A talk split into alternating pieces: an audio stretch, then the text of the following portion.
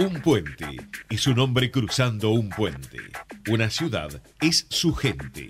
Somos las ciudades. Ciudad Humana. Un espacio para pensar nuestra realidad urbana y debatir el futuro de las ciudades. Hábitat, transporte, trabajo y todos los desafíos esenciales para el desarrollo humano. Bienvenidos a Ciudad Humana.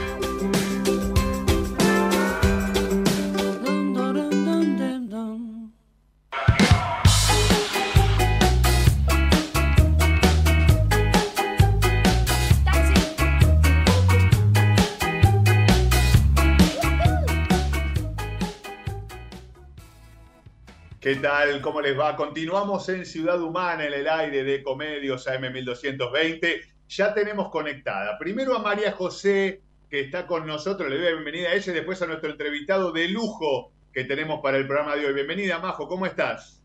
Bien, contenta porque la entrevista de hoy es uno de los puntos que siempre estamos hablando, que es el tema de reutilizar, de cuidar el planeta, de, por qué y cómo hay formas muy sencillas y lindas eh, de reutilizar y de usar productos que están divinos.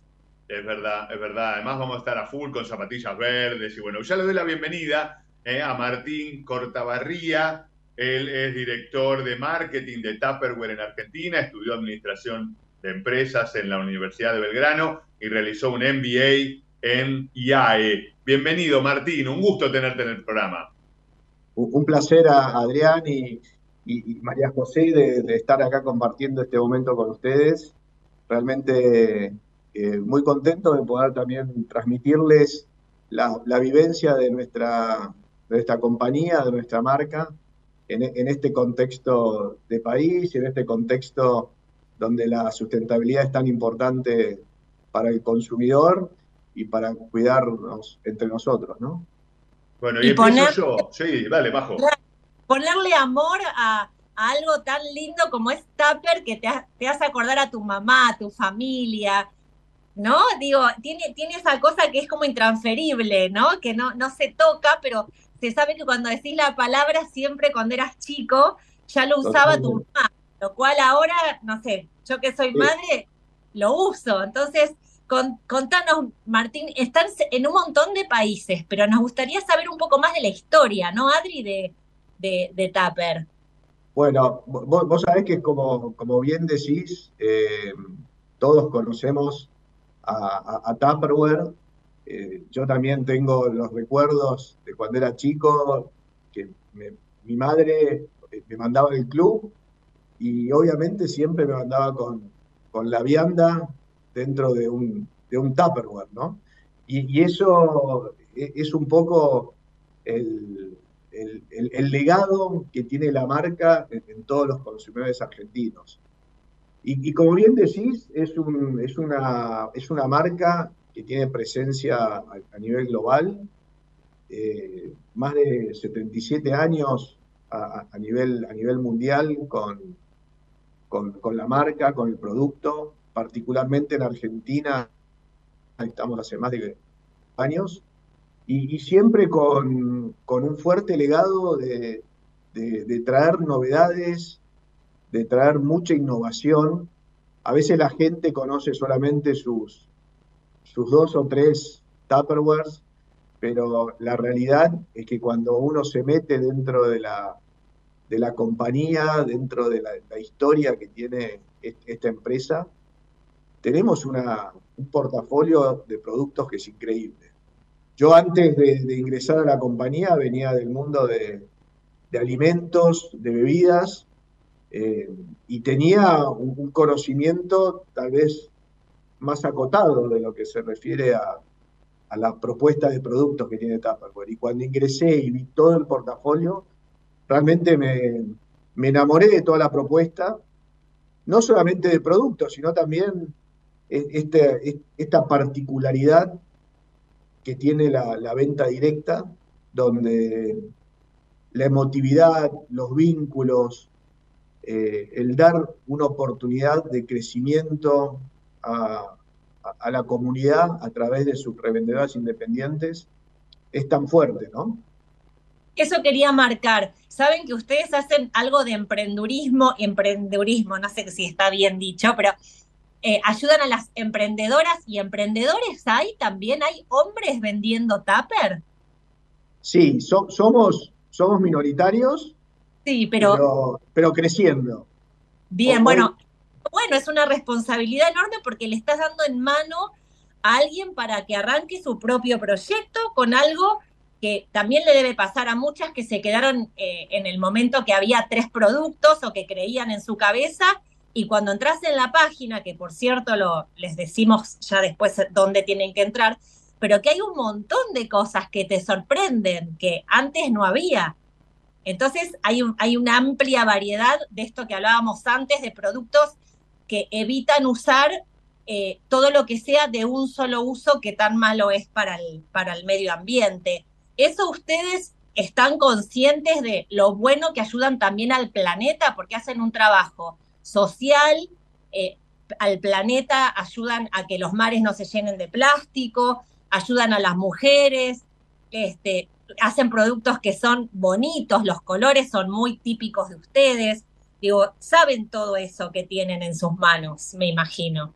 Sí, totalmente, María José. Y creo que tocaste varios, varios puntos que son, que son claves y que son parte de, nuestro ADN y, de nuestra misión como compañía. Em, nosotros claramente el, concepto de, sustentabilidad es, es un tema muy fuerte dentro de la compañía, tenemos un, compromiso con el cuidado del medio ambiente y de la responsabilidad social muy, muy fuerte, y, y todo eso parte desde los inicios de la, de la compañía, porque nosotros lo que ofrecemos a la comunidad son, son productos de, reuso, son productos que son de plástico, pero son productos de reuso. No, son, no es el plástico descartable, que es el, gran flagelo de, nuestra, de nuestro planeta. Hoy en día, eh, uno de los principales contaminantes del, del medio ambiente es justamente el plástico de un solo uso. Por lo tanto, nosotros cada vez que, vendemos una, botella de, de, Tupperware, estamos quitando del mercado cientos y miles de botellas de, un solo uso. Eh, por lo tanto, nosotros ahí, desde la propuesta de producto, ya tenemos un, concepto hacia la sustentabilidad muy fuerte. Por otro lado, no, sé si, tienen tan presente el, dato, pero más o menos un tercio de los alimentos terminan en, desperdicio en el, planeta.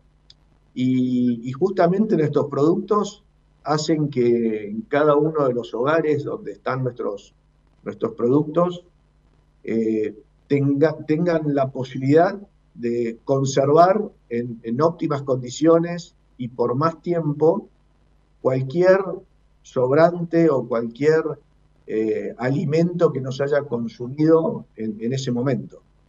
Evitas el, famoso desperdicio de comida. evitamos justamente el desperdicio de, alimentos que, realmente es, impresionante la cantidad que se tira, ¿no? Y, paradójicamente, cuánta gente en el, en el planeta que, no está bien alimentada, ¿no?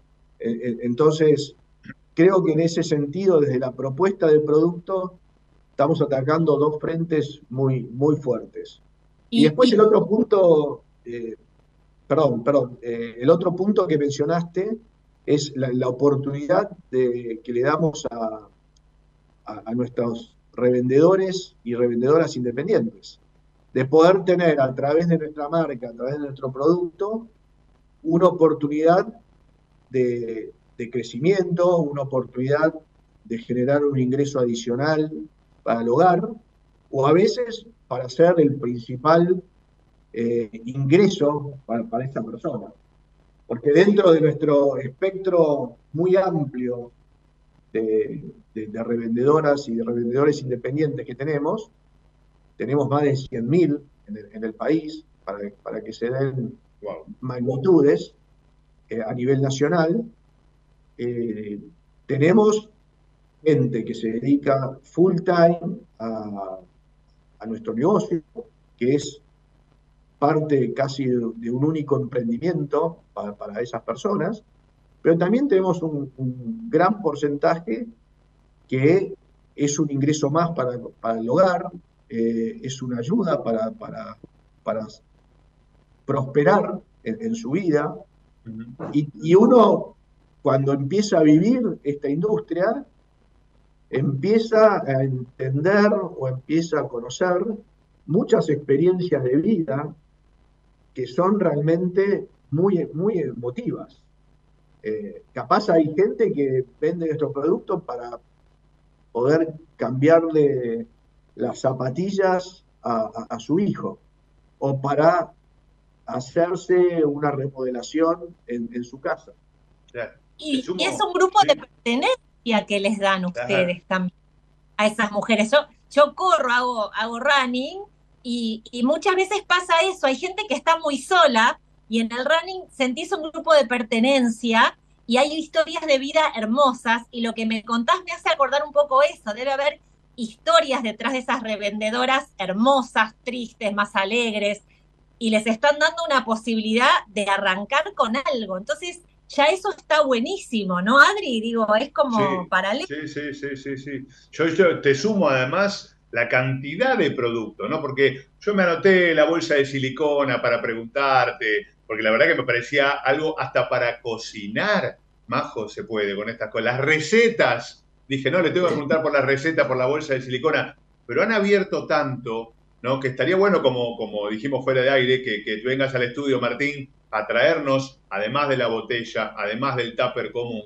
la cantidad amplia de productos. Pero decime, no sé, elegime tres, yo elegí tres, pero elegime tus tres. Yo elegí la bolsa de silicona, las botellas y el tupper para poner la yerba. Pero me gustaría que vos, Martín, nos elijas tus tres productos de Tupperware. Bueno, no, no muy lejos de tu, de tu elección. obviamente, obviamente las, las botellas, las, ecotwist nuestras, son eh, nuestro, nuestro buque insignia, ¿no? Nuestra punta de lanza. Eh, es el producto más vendido, eh, es el producto que más democrático, digamos que tiene un nivel de penetración muy, muy alto en, en nuestro mercado. Tenemos una variedad increíble de colores, tenemos distintos tipos de tamaños, tenemos distintos tipos de, materiales, porque tenemos eh, el, clásico, la clásica botella de Cotuís de, plástico, que puede ser con rosca, que puede ser con pico.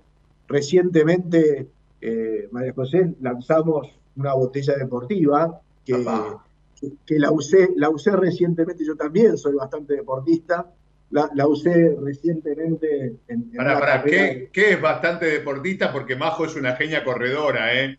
Queremos, queremos, queremos saber usted también.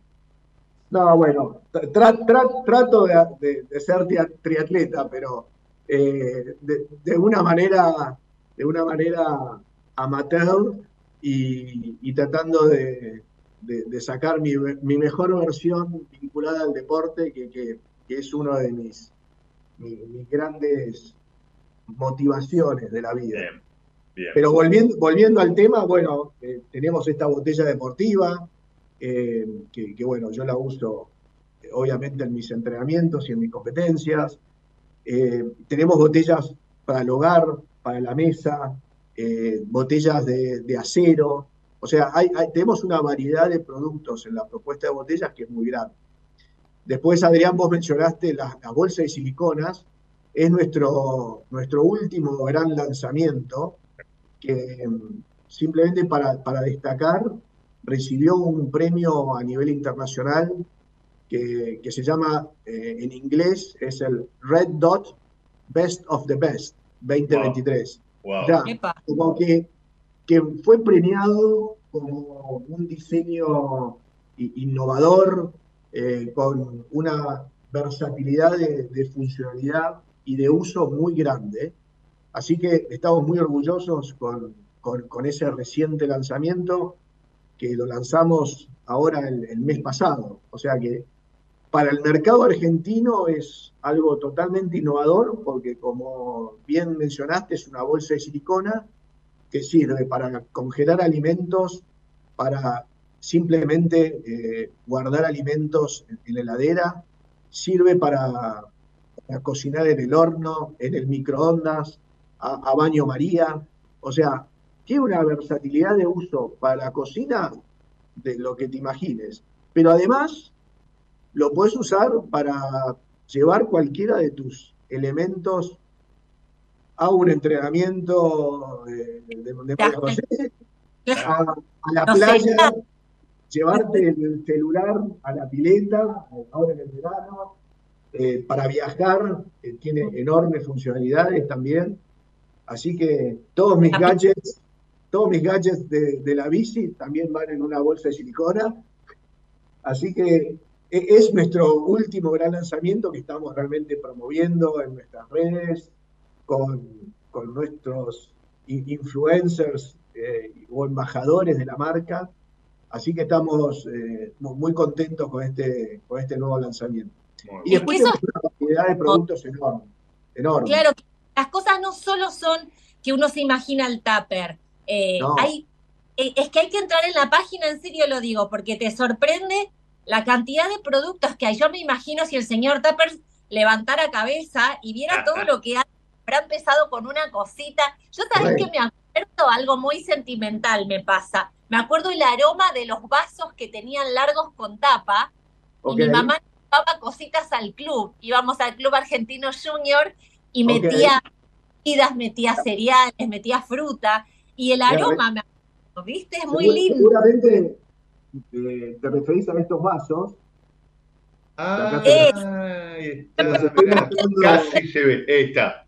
Bueno, después pasamos la foto. Ahí está. Son, vasos, son vasos que acabamos de empezar también con, con estas licencias de, de, clubes de fútbol. Y de Argentina eh, vi.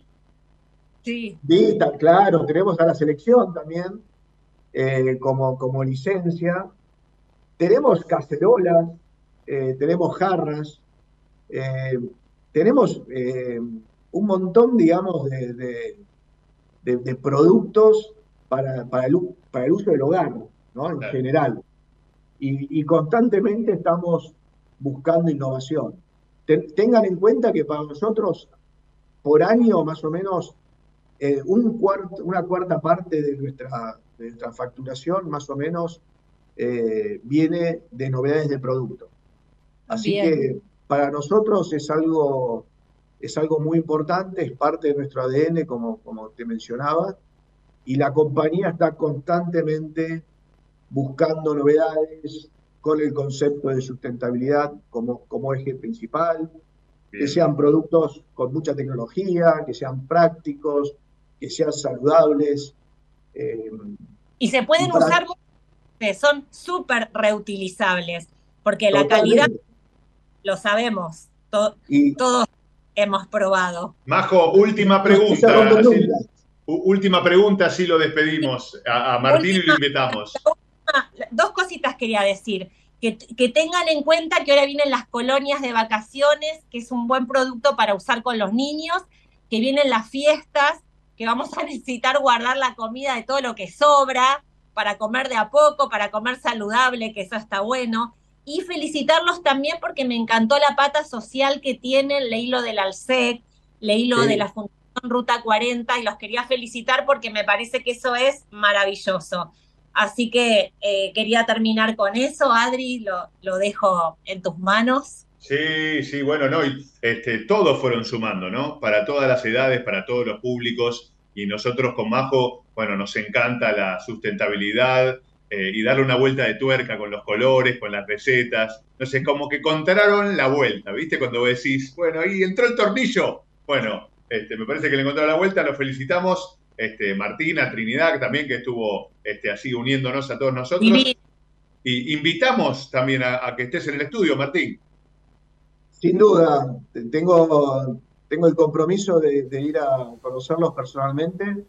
Eh, ahí vamos a buscar el espacio y para que, para que vean y experimenten estos productos. que realmente nos sentimos muy orgullosos.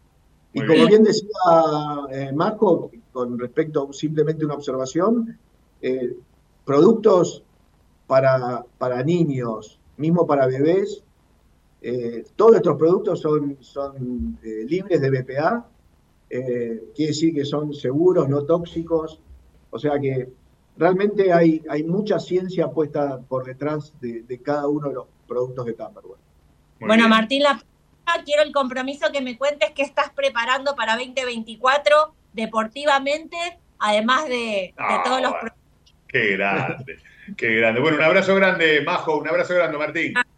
Un gran abrazo, Adrián y Majo, por, por conocerlos virtualmente y nos estamos viendo pronto. Chau, chau. Claro que sí. Chau, chau. Gracias. Y esa fue la entrevista con Tupperware. Gran nota. ¿Cuántos productos además? Uno dice que es el Tupper y nada más, pero no. Cada vez hay más productos de Tupperware en Argentina. Tupperware Argentina, ok, es la página de Instagram. Síganla porque dan buenos consejos. Consejos de recetas, cómo usar estas bolsas que hablábamos antes, los vasos de diferentes clubes de la selección argentina. Hoy que es 18 de, de diciembre cumplimos un año de... Felicidades, campeona del mundo le digo a Natalia que está con nosotros. A la vuelta de la tanda sigue Majo, en vivo ahora esta vez, y se va a sumar Gabriel Vanelli desde Vicente López, que estuvo en la cumbre del clima en la COP28.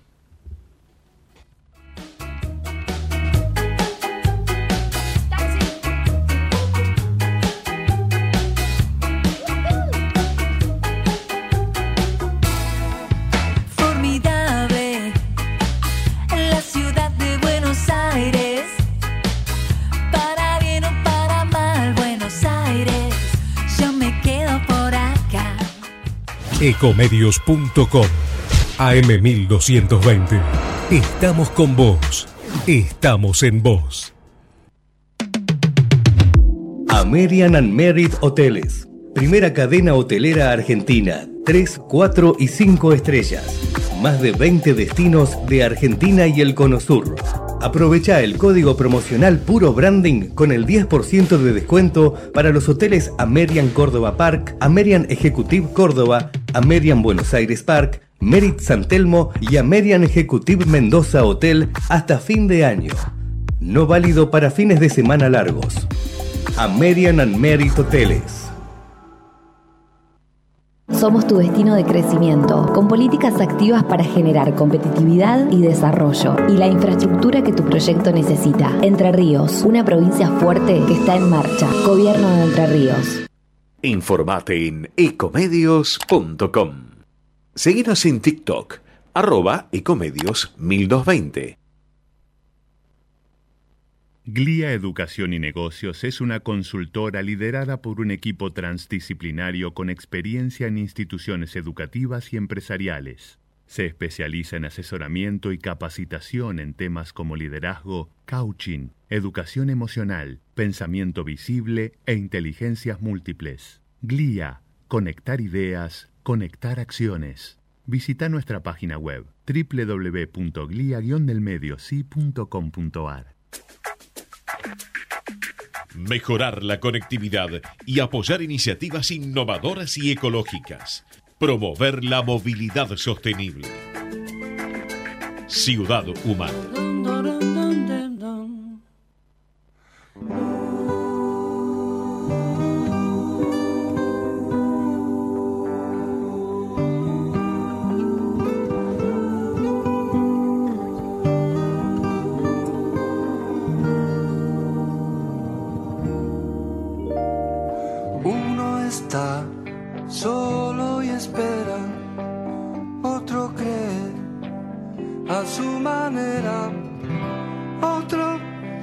Ciego en su locura y otro. 17 grados la temperatura actual en la ciudad de Buenos Aires, bajó muchísimo, 35 teníamos el sábado de la noche y hay alerta por la crecida del río de la Plata. Son todos grandes muestras del cambio climático enorme, terrible que estamos viviendo. Recordemos que veníamos de una sequía todo el mundo, el presidente, el expresidente, mejor dicho, el ministro de Economía, todos hablaban de cómo sufría Argentina este cambio climático que se vive a nivel mundial, que hay muchos que los decreen, que no, no, no están de acuerdo con que esto es así, pero que la muestra clara, en Pilar, muchísima gente todavía sin luz, bueno, en todos lados, ¿no? Gente sin luz.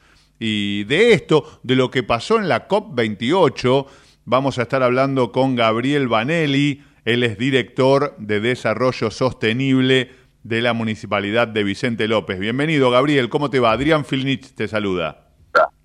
Gracias, Adrián. Saludos a la audiencia también. ¿Cómo estás vos? Ah, ya tenemos conectado a Majo. Y María José Rutilo ya nos está escuchando. Qué grandes zapatillas verdes. En vivo ahora, Majo.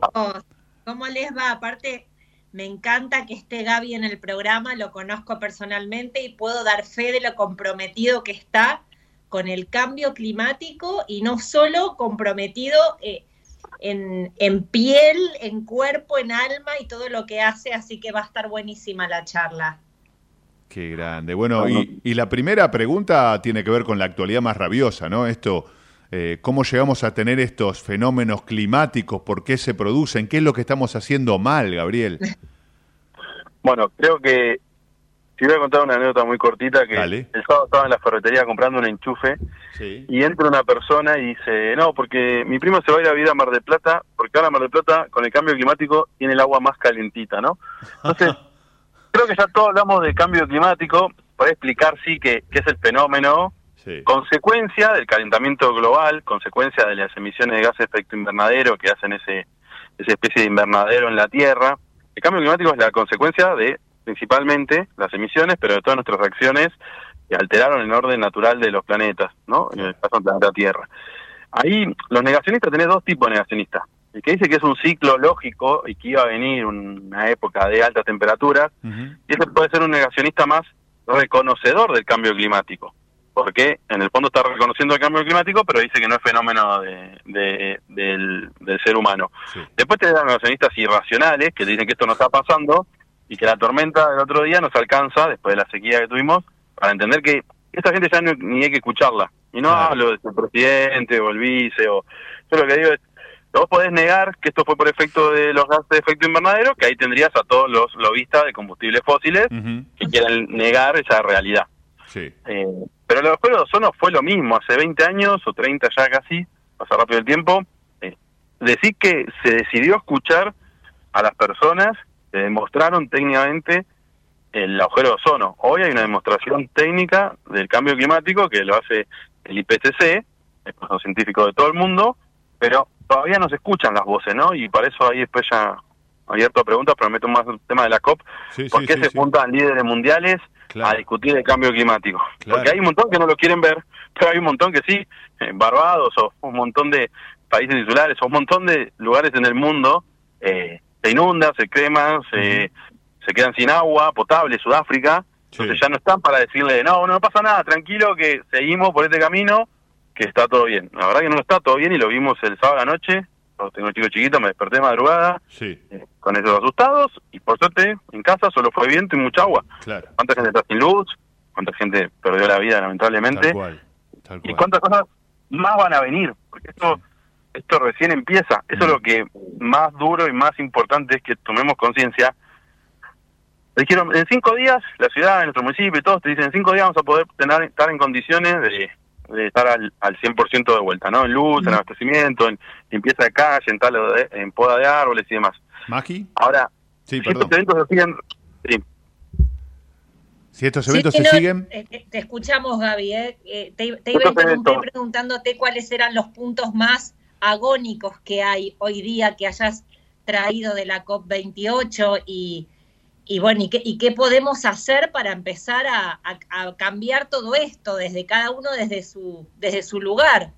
Porque tenés toda la razón en lo que contás y lo que nos estás transmitiendo, no hay nada que discutir. Justamente el punto más agónico es esto, esto se va a repetir cada vez más mm. y más rápido. Entonces, esos cinco días que hoy necesitamos para recuperarnos, para recuperar y poner en condiciones la ciudad, eh, ¿qué pasa cuando no nos dé la cuenta? ¿Qué pasa cuando esos cinco días no alcancen? Porque sea un evento climático tras el otro. Eso es, eso es lo que más les desespera, por eso creó el Fondo de Pérdidas y Daños, para digo para países eh, de América Latina y el Caribe, los, tornados que vimos y, los huracanes cada vez más grandes y más fuertes, es la primera urgencia es ¿Qué pasa con, con, con el daño, llamar económico, que sería menos importante, el daño a la sociedad de estos fenómenos climáticos? Dos, eh, ¿quién los paga? Que está la gran discusión de, obviamente, los, los mayores emisores, pero alguien no tiene que pagar porque los países no tienen esos recursos.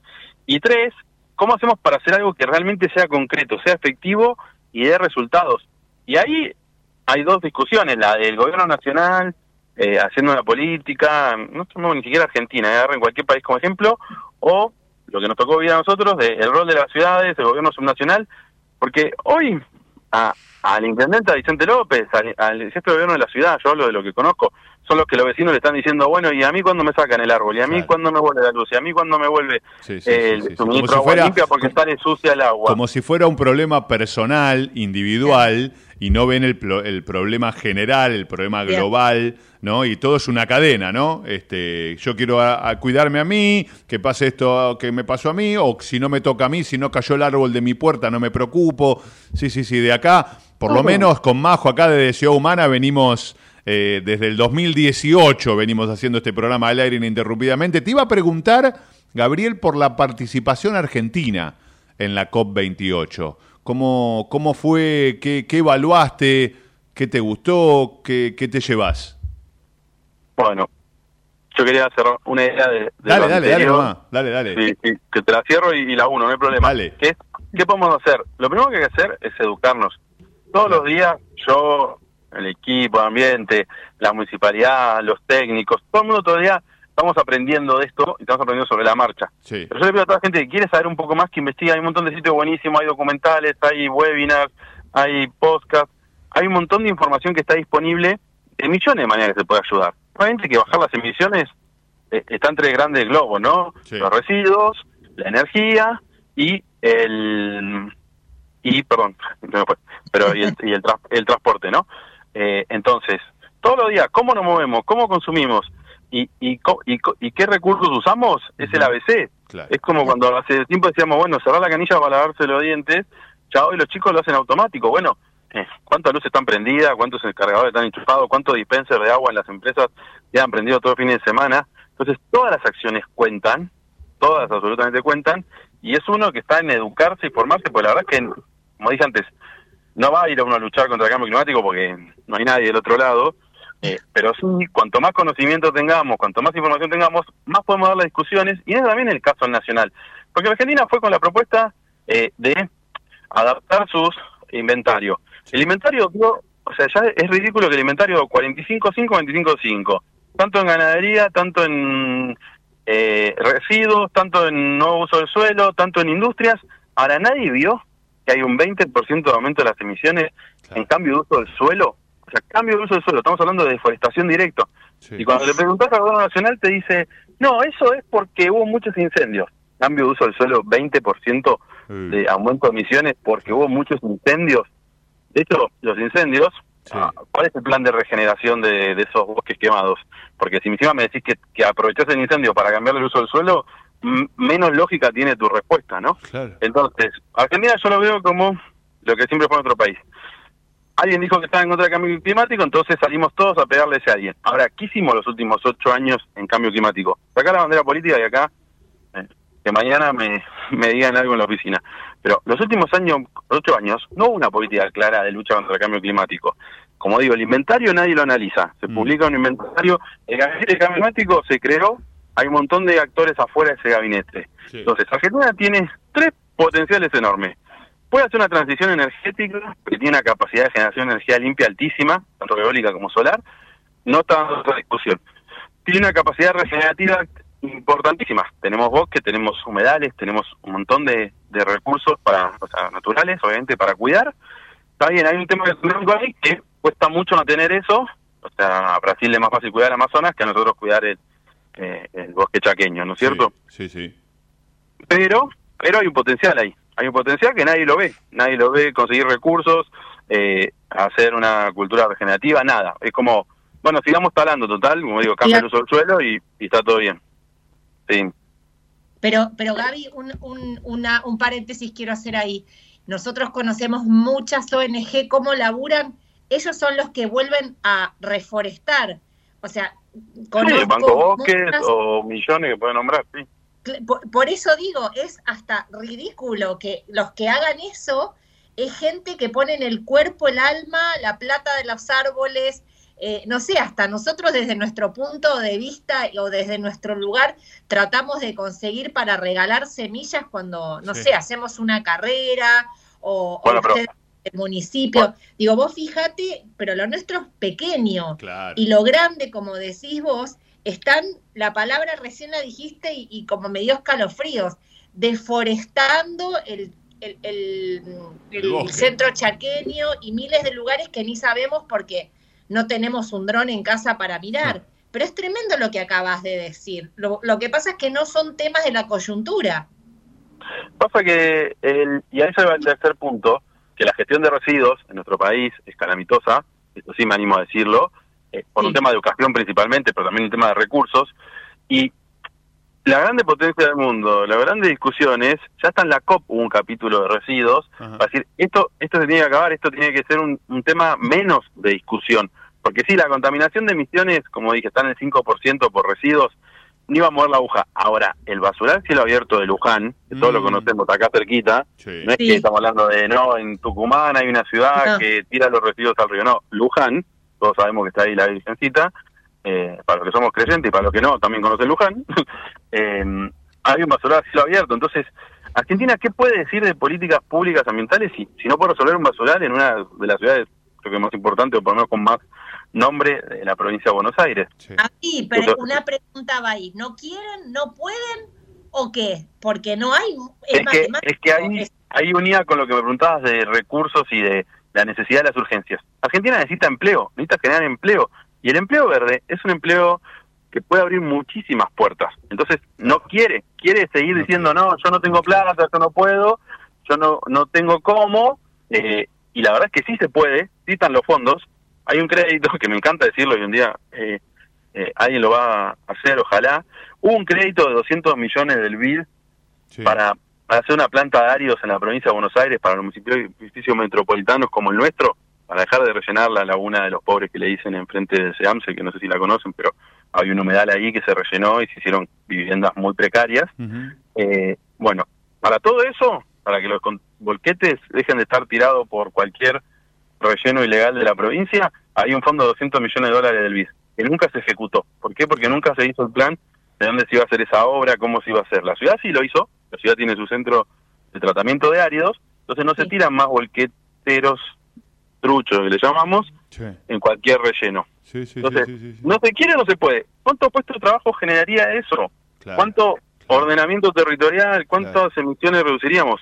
Por eso digo, ¿cómo veo Argentina? Yo Argentina como siempre como el lamento, ¿no? O sea, no, mm. me quejo, me quejo, me quejo, y en todo eso veo si me sirve políticamente para pegarle a alguien, o para conseguir un poco de plata, o para pegarme a una ideología, porque el problema no es o sea, el problema del ambiente es que lo estamos confundiendo ambiente con ideología. ¿Y ese diagnóstico que tenés vos, eh, ¿se lee actualmente? ¿O es solamente lo que puede decir Gaby, lo que puede decir Majo, lo que podemos ver en un programa de radio? O sea, ese, ese termómetro que nos ponemos abajo del brazo y sale, tenemos 39 y medio de fiebre. ¿Es un discurso compartido? ¿Cómo, cómo lo viste allá? ¿Cómo, ¿Cómo, lo viste en relación a los otros países, Gabriel? Eso, eso también está bueno que nos cuentes. Y bueno, yo, yo lo dije y lo decía mismo. Yo lo, yo lo vi sentado en un panel a, Macron, el primer ministro de Gran Bretaña, el primer ministro, presidenta, disculpen, no, no sé el cargo exacto de Barbados, y tres o cuatro personas, presidentes o primer ministro de países eh, que estaban discutiendo diciendo, esto se acabó, o sea, se acabó el manual de vamos a ver qué podemos hacer. La agenda del 2030 está encima. Eh, Europa no vamos a prender fuego, eh, de los otros se van a inundar, el otro, no sé, se quedará sin agua potable. Entonces vos ves esas, esas personas que todos conocemos, internacionalmente respetados, poniendo foco en sentarse en el medio del desierto a discutir este tema, por encima ¿no? el contexto no ayudaba mucho. Sí, sí, Dubái. Pero, claro, Dubái, la cuna del petróleo, pero Arabia Saudita presentó un plan en una zona de, que se llama Neom para plantar 100 millones de árboles. Y es Arabia Saudita. Entonces digo, si Arabia Saudita se toma esta molestia, ¿cómo nosotros no podemos? Por eso lo que digo es que Argentina termina quedando mal parado, por más que la negociación lleva propuestas y todo, Porque queda como, si no pudiste hacer nada, no pudiste defender tus, tus recursos naturales, no pudiste hacer políticas públicas. Lo que está pasando en el, en, el sur, eh, con, una ciudad sobrepasada de, flujo de turismo, sin capacidad de cloacas, o sea, algo que es para el Estado una inversión ridícula, ¿no? O sea, estamos hablando de algo que al Estado le cuesta nada esa inversión comparado con los dólares, euros o, o, libras que entran eh, por el turismo. Entonces, ahí es donde Argentina para mí pierde el poder. Y como decimos, esto se sabe, sí, se sabe, porque el equipo técnico que puso el presidente nuevo tiene un plan para renovables. Le puede gustar lo que dice no de cambio climático, pero entendieron que va a haber una crisis energética y que las energías renovables son la solución. Entonces, eso donde, donde decís, la aguja, el contexto global la tiene. El norte todavía no está tan claro, o sea, hacia dónde hay que ir exactamente eh, para no pifiarla, no, no lo tiene tan claro ni Europa, ni Estados Unidos, ni, ni nadie, pero saben que ya hasta China tuvo bastante presencia este año, mucho más que otras veces, eh, en la discusión. Entonces, ah, y está sucediendo en China, las sequías, los animales que mueren, eh, lo que pasó hace dos días. Digo, hay infinidades de cosas que están sucediendo, eh, desde cosas súper graves hasta cosas pequeñas como el sumidero de la puerta de mi casa está tapado. Mira, tengo una planta, voy a contar un ejemplo como vos hiciste en la ferretería, tengo una maceta en la puerta de casa. ¿Vos podés creer que todas las mañanas cuando llevo a Margarita al colegio, todas las mañanas hay algo adentro de la maceta? Tiran un papel, un paquete de galletitas. Decís, pero esto es una mezcla, yo sé que suena naif lo que digo, pero entre maldad, locura y decís, no podemos ser tan roñosos y tan desgraciados de estar como matando a la planta. Y, y, todos los días es. Entonces, eso es como un poco el termómetro también de lo que sucede en todos lados. Me imagino, nos imaginamos y lo vemos a escalas mucho más grandes, pero no, no hay justificación para eso y también es parte de la educación lo que vos decís. Entonces, hay que empezar por el principio, tal vez. Empezar con la educación, que creemos siempre, lo decimos desde el programa. Difundir como sea, enseñar a separar algo básico, que para los nenes, como vos decías, es normal cerrar el agua de la canilla. Vayamos a los grandes, a los chicos, vayamos por todos lados y doy fe de todo el laburo que haces vos en desde, la desde la Municipalidad de Vicente López, eh, te comprometes vos con acciones personales, que eso está buenísimo. O sea que es una mezcla de lo público, lo privado y la gente, que vayan de la mano. Ahí la educación es clave, pero también está la educación en otros ámbitos de gobierno. Tenemos la ley Yolanda, nosotros obviamente la estamos implementando en Vicente López, pero necesitamos formar al Estado en este tema. Y como digo, las soluciones están tan a la vuelta de la esquina porque eh, hoy cualquier capital extranjero en invertir en energías renovables es mucho más tentador, tiene otra tasa de interés preferencial, eh, tiene un montón de ventajas, invierte en un país donde tipo el viento sobra en la Patagonia, el sol sobra en, en, Salta, en Jujuy, eh, pero si no le damos eh, contexto, si no le damos una decisión, una vocación, algo de todo lo que, por así decirlo, a mí me motiva a, la hora de luchar contra el cambio climático, vamos a estar siempre a la deriva. Pero bueno, estamos estamos supuestamente atravesando una, una, época de cambio económico. Cierro con esto. Eh, veamos esto como una oportunidad, aunque sea. aunque sea, veámoslo como una oportunidad económica. Hay dólares a disposición de que invierta en la lucha contra el cambio climático. Ya no sé cómo decirles, che, hola, hay que hacer algo con esto y encima te pueden dar unos dólares, aunque sea aprovechar los dólares y si, si estamos en el contexto que estamos. Pero creo que hay que educar más. Creo que lo hablamos nosotros, se va ampliando el núcleo pero, pero creo que tenemos que, lograr que esto sea transversal, como la educación ambiental, la ley, por eso pregunto, ¿qué hizo el último gobierno? No, votó la ley de educación ambiental, sí, ¿quién la reglamentó? Hace dos años que está en un cajón. Entonces, ¿qué vamos a cambiar? Claro. Gaby, para terminar, contanos una buena de todo lo que haces, eh, Vicente López, cosas que están buenísimas, que educan, que ayudan, que son solidarias, hacemos un poco de resumen del 2023 para, para terminar con una buena. Y bueno, todo el otro también está buenísimo, contar lo que pasa y lo que se barre debajo de la alfombra. Pero quiero, quiero que conozcan las cosas que haces. Ah, bueno, nosotros ahora justo estamos cerrando, esto es importante, el jueves vamos a hacer una clase abierta de cierre, después le voy a pasar el flyer que salió hoy, una clase abierta de cierre, hicimos un gabinete de cambio climático en la municipalidad y tratamos de definir nuestras políticas públicas en base a nuestros tres principales problemas de emisiones, que como dije antes, transporte, tránsito transporte, perdón, energía y residuos. Dentro de eso vamos a una clase abierta el jueves, eh, porque nos pasó que en muchas áreas, como defensa civil, que se está matando estos días, se está volviendo loco, cuando le hablamos, bueno, ¿cuál es la medida de mitigación? Te dicen, no, yo soy adaptación. Pasa y soluciona el problema, pasa y soluciona el problema. Bueno, ¿cómo podemos trabajar en alertas tempranas? Te digo un tema para lo que pasó puntualmente ahora. Pero hay muchos temas que todas las áreas de gobierno no estaban capacitadas. Entonces hicimos con la Cámara de Energías Renovables y con Sustentabilidad Sin Fronteras, hicimos una capacitación en cambio climático. Este juego vamos a hacer la última la última clase abierta ahí en la Universidad del siglo XXI, bueno, no sé si es chivo o no eso, pero aviso. y, y, y la realidad es que que lo que estamos haciendo es formándonos internamente también, eso es muy importante, porque yo puedo contar del programa de reciclado, el programa de compostaje, el programa de huerta, el programa de educación ambiental. ya lo nombramos.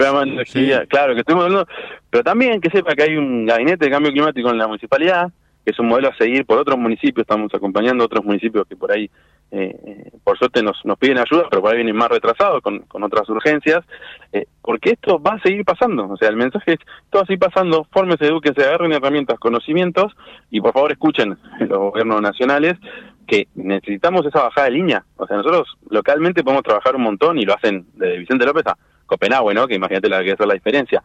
Pero el problema es que Copenhague tiene su gobierno nacional trabajando en esto. Eh, Barcelona tiene su gobierno nacional trabajando en esto. Eh, Boston, son todas ciudades que presentaron casos o que, o, como dije la otra vez, o sea, que Los Ángeles haya prohibido la botella de plástico de un solo uso. O sea, es increíble. Pero, como digo, tiene una política, ahí ni siquiera nacional, una política regional eh, que acompaña todo esto, todas estas políticas. Nosotros necesitamos eso y también estamos que la gente se involucre, porque esta persona que eh, cree que el cambio climático beneficia a esa persona, pariente suyo, que tiene el hotel y que va a poder tener más explotación porque la forma de plata está más calentita, no sabe que le va a venir un tifón o un tornado, que son cosas que no existen en Argentina todavía, pero ya lo vimos en fotos. O sea, ya todavía es un caso atípico que se dio una vez hace 50 años, bueno, se dio uno o dos tornaditos. O sea, nos vamos a tener que acostumbrar a los tornados, a los tifones, a un montón de cosas que no estamos ni siquiera preparados. O sea, no quiero hablar de Bahía Blanca, sinceramente, parece que cualquier cosa que se diga eh, puede ser tomada y malinterpretada, así que no quiero hablar puntualmente, pero lo que sí quiero decir es que las estructuras argentinas no están preparadas para, para la consecuencia del cambio climático. O sea, no estamos preparados para las consecuencias del cambio climático. Entonces, eh, eh, la gravedad del asunto puede ser altísima. Después discutimos si el oso estaba bien atado o no, que es más una ridiculez. Pero lo que pasó en Bahía Blanca fue una consecuencia directa del cambio climático y que no estamos preparados. Entonces, ¿qué es lo siguiente que viene? Bueno, no lo esperemos de brazos cruzados a ver cómo lo intentamos frenar, sino desarrollemos políticas públicas, cada uno de su gobierno, cada uno de su rol, eh, y dejando ese trabajo de las ONG que hacen increíble, que yo siempre la, asumo a trabajar en equipo, dejándoles una voz un poco más alta, porque son las que estudian, las que hacen procesos, las que investigan, las que desarrollan ideas, las que consiguen fondos de privados altruistas, y cómo puede ser que el Estado las tenga como bueno, te invito a la comisión de asesoramiento, te escucho y bueno, no, pide andar para allá. un campeón del mundo. Eh, no, no es 2024 te vamos a invitar al piso porque hay mucho para hablar con vos, está buenísimo, nos enseñás un montón de cosas, nos abrís los ojos y sobre todo eso, nos enseñás con, con hechos y con realidades que están geniales, así que nada, Gracias por, por la nota y 2024 te esperamos en el piso, ¿no, Adri? Sí, obvio, obvio, Gaby, este, invitadísimo. No, yo gracias a ustedes, obvio que voy a ir, pero sobre todo que sigan, que como hicieron bastantes años ininterrumpidos de, hablar del tema y bueno, que, que, siga el tema en agenda. Yo, como dije, y cierro con esto, que es, o sea, ¿cómo no salió nadie a, decir lo que yo estoy diciendo, a, mostrar la realidad que la tienen ahí? O sea, 30 centímetros de, de su puerta, con todo lo que contaste, con todo lo que nos pasó a todos eh, eh, este fin de semana, y cómo nadie salió a decir, vos fíjate que no salió nadie, ni intendente, ni alcalde, ni gobernadores, ni presidente, ni vice, ni, ni oposición, porque no entiendo cómo no salió alguien que se postulaba presidente diciendo que iba a actuar en contra del cambio climático a decir, que vieron que tenía razón, aunque sea aunque sea para quejarse, pero no, fíjense que no salió nadie con rango a decir que esto no puede seguir pasando. Así que bueno, vamos a hacer el llamado a que a que si no, si no lo vieron con esto, sigamos insistiendo porque en algún momento lo van a tener que ver, si no la realidad va a ser durísima para, para un montón de todos nosotros. Gracias, Gabriel, un abrazo grande. Saludos a todos, gracias por escuchar. Gabriel Vanelli con un participante de la COP28 desde Dubái. ¿Cuánto compromiso? Vos lo dijiste, Majo, ¿no? Eh, va la vida acá, ¿no? Porque él lo ve de otras ciudades, de otros países, eh, tenemos el mismo diagnóstico y desde arriba deciden no hacer nada o, echarle la culpa a los incendios del 20... No, terrible los números que dio. O esperar hasta la próxima COP o, hasta el próximo evento a ver qué pasó, pero de verdad cruzados, es cierto, no se le da la bola que habría que darle, que es mucho más, y cuando uno lo comenta en lugares o en charlas con gente, te dicen, bueno, pero la gente se muere de hambre y no es un tema primordial la ecología, falta mucha educación. Obviamente que es más importante un niño que se muere de hambre, pero un niño que está en una provincia donde hay una sequía terrible, también la sequía es a consecuencia del cambio climático. Va todo de la mano y todo es prioritario. Lo que pasa es que en Argentina lo urgente saca de contexto todo. Porque hay tanto lío y tanta necesidad que a veces hablar de la ecología la gente te mira como si estuvieras dándole más importancia al clima que a un niño. Tal cual. Pero ah, eso por eso hace falta educación. Bueno, Adri, nos vemos en un ratito en, la nota. Sí, sí, sí, quédate por acá, dice Nati, porque en minutos Vamos a estar hablando con Santa Fe, con Rosario, con una empresa Alimentos Diet Ceral, que tiene alfajores, fideos, de todo. Vas a ver, y quiero que participes también en esa nota. Ya enseguida volvemos, ojito. Claro,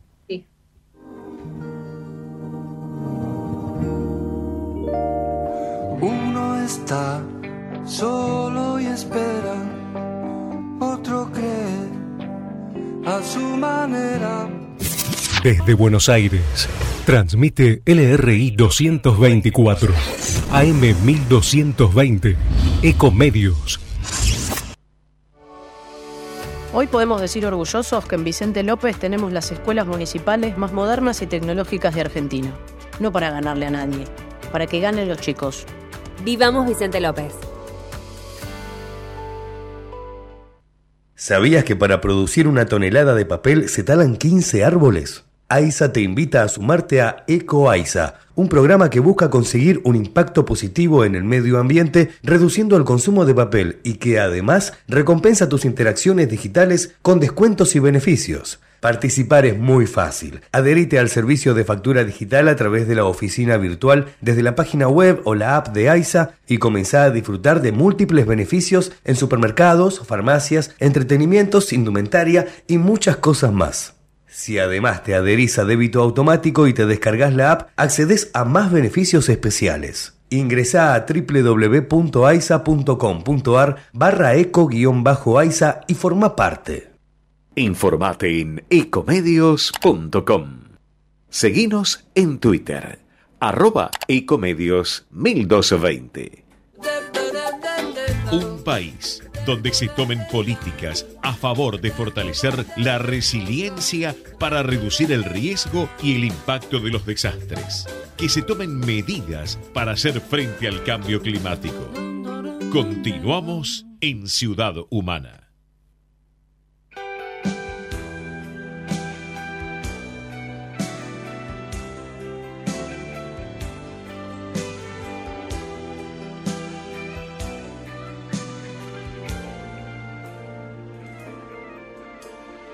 Y en este viajecito que estamos haciendo, ya viajamos a Dubái, ¿no? Porque estuvimos con Gabriel Vanelli, que estuvo en la COP28 de Dubái. Eh, estamos conectados con María José Rutilo de Zapatillas Verdes vía Skype. Y también nos vamos de, de paseo a Rosario, a Santa Fe. Ahí está Delfina Díaz Nieva. Delfina nos está escuchando también ahí por nuestro canal de YouTube, por la página web ecomedios.com por la M1220, bueno, muchísima gente que se suma, que pregunta, que participa. Ella es eh, eh, hija del fundador de, de ceral.com.ar, con muchísima información eh, y muchísima buena onda nos atiende el teléfono. Bienvenida, Delfina, ¿cómo te va? María José y quien te habla, Adrián Filinich. Hola chicos, ¿cómo están? Muchas gracias por invitarme. ¿Cómo estás vos? Hola, gracias por, por aceptar la nota lo primero, felicitarlos por el esfuerzo que debe haber sido desde el día cero armar esta empresa. lo visionario que fue tu padre y toda la gente que, que laburó desde el principio. Y queremos saber la historia de, de los productos que están buenísimos, que los consumimos, que son súper sanos y son inclusivos. Eh, y después vos me vas a explicar por qué. Ah, dale. Porque es normal hablar de celiaquía y algunas enfermedades que, que antes no eran tan comunes. Pero queremos saber la historia, cómo nació la empresa. Claro, bueno, sí, en realidad mi papá como que su intención era más que nada eh, satisfacer la demanda de productos dietéticos, ¿sí? Entonces, hoy en día toda la marca eh, tiene productos reducidos en calorías, que sería dietético light. Em, y bueno, y después empezamos a cubrir necesidades más eh, específicas, como por ahí lo que es la diabetes o la celiaquía. Entonces hacemos más eh, productos con, con requerimientos más detallados, ¿no? Y bueno, la mayoría de los productos también son eh, altos en fibra, como para mejorar la digestión y, bueno, la idea es que uno coma algo rico y a la vez que sea nutritivo. ¿Desde qué año están, Delphi? ¿Desde, ¿Y cuántos, cuántos empleados tienen? ¿Es una empresa familiar? ¿Les, cuesta mucho con esta realidad argentina que estamos pasando ahora? me imagino que habrán pasado por un montón de etapas, pero, pero ¿desde qué año están? Contame un poco la historia esta. Dale, mira, mi papá empezó en 1987, em, estuvieron dos años produciendo y probando y ya después en 1989 registraron la marca y ahí, bueno, ya empezaron de a poco a incorporar cada vez más empleados en lo que es la fabricación, después cada vez se empieza a hacer como un problema cada vez más grande de, procesar, de, administrar y demás, y se fue, y fue creciendo como paulatino. Eh, fue algo que, se fue acompañando a lo largo de los años. Bien, mira, yo, yo hago ultramaratón, hago mucho deporte y consumo los productos de ustedes porque me pasa eso, me cuido mucho y ustedes tienen muchos productos con fibra o más light, o sea que podemos comer rico, cuidarnos esto de, ser celíaco y también poder darte el gusto y, otras enfermedades que ya nos dirás, no sé si está bien dicho, eh, como la celiaquía o no apto. Y esto también te quería preguntar, esta movida nueva de lo vegano, que ustedes también están interiorizados, ¿cómo, cómo los agarró? ¿De, qué forma eh, fueron como moviendo sus productos para apto vegano? Sí, en realidad eh, cuando, cuando empezamos a interesarnos en el tema, empezamos a, investigar sobre nuestros productos, si ya eran aptos o no, mm. y había muchos que ya lo eran, que eran como una noticia para nosotros porque nunca lo clasificamos.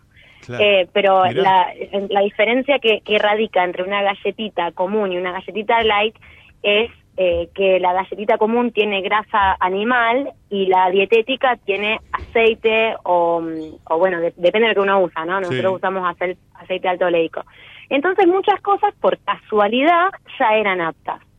Y otras las estuvimos trabajando para poder eh, modificarlas en, en ingredientes que al resto de, de, la, de nuestro mercado no le afectaba, mm. sino que incorporamos eh, los clientes que en algún momento al, volverse veganos dejaron de consumir estos productos. Yo me quiero eh, comenzamos a incluirlos. Yo me quiero ir al alfajor, ¿no? Porque la verdad que me llamó mucho la atención. Eh, endulzado con stevia, aprobado por la Federación Argentina de Diabetes, 100 calorías, 17 carbohidratos, o sea que más o menos lo mismo que una barra de cereal, un yogur light o un alfajor de arroz, pero mucho más rico, y esto me da fe majo, porque yo todavía no los probé, pero Majo hace que sí con la cabeza, para los que están siguiéndonos. ¿Y los budines? y los budines. Y los budines me estaba olvidando. Sí, mira, en la sociedad argentina... Perdón, ¿cómo? Que comes sin culpa. claro.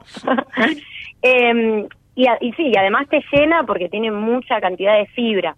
Em, el, el alfajor tiene muy poca cantidad de azúcar, pero igual está aprobado por eh, la Sociedad Argentina de Diabetes y la Federación Argentina de Diabetes. Esto es porque cuando los fuimos a consultar con ellos, nos explicaron que en realidad la, la persona que tiene diabetes no tiene una alergia o intolerancia al azúcar como sí pasa con los celíacos al gluten, Mm. sino que tienen que eh, mantener una alimentación baja en carbohidratos y alta en fibra y proteína. Claro. Y el alfajor cumple con esos requerimientos.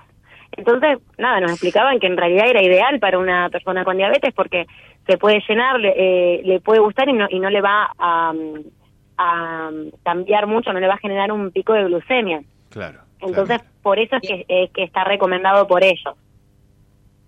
Bien, y Delphi, para, para ir cerrando, quería saber que está buenísimo. Pueden comer los niños todos estos productos que viste que a veces las madres nos asustamos, pero no, todo lo contrario, está buenísimo para que los niños puedan comer. Y ahora que se acercan las fiestas, quería que nos Claro. cuentes un poco qué pueden comer los nenes y qué podemos comprar de sus productos, como este budín que está buenísimo para las fiestas que se acercan y comer un poco un poco más sano, y lo de la culpa era broma, pero digo, los que hacemos deporte a cuidarnos, eh, y los que no hacen deporte Sí. también a cuidarse, ¿qué, qué pueden elegir en la página web de, de todo lo que tienen? Claro, en realidad está, o sea, todos los productos, ya te digo, son son todos dietéticos y no van a tener un, no van a encontrar un sabor raro, así que los chicos tranquilamente lo pueden consumir. Eh, después, en lo que es el alfajor puntual, obviamente que si vos lo comparás con el resto de los alfajores, eh, todos tienen mucha más cantidad de, de azúcar, mucha más cantidad de grasa, entonces en ese sentido eh, es mucho mejor, porque si quieren comer un alfajor o quieren comer algo dulce o algo rico en, en el recreo o en las fiestas, eh, es mucho mejor tender a, a ese producto. Lo mismo las galletitas. Claro. Entonces es eh, o Grisines sea, la, leo la acá idea también. es co- Marine, que sea como un mejor bienestar. Sí, Tengo, perdón. tengo Majito este, y Delfín, tengo budines, fideos, galletas de arroz, galletitas que ya la nombraste, grisines, Sí. eh, marineritas, mermeladas, pan dulce. Sí, hay de todo, ¿no? Está buenísimo. Y aparte, lo que nos gusta, Delphi, es apoyar una empresa argentina que nos imaginamos el laburo que debe ser para Claro. ustedes mostrar. Queríamos mostrar, además de contar los productos, el otro lado del esfuerzo que es mantener este, una, una empresa con tantos empleados que se me hace que debe ser bastante familiar, bastante amigable. Y bueno, y decirles que fueron Claro. unos pioneros absolutos ¿eh? con, con toda esta movida.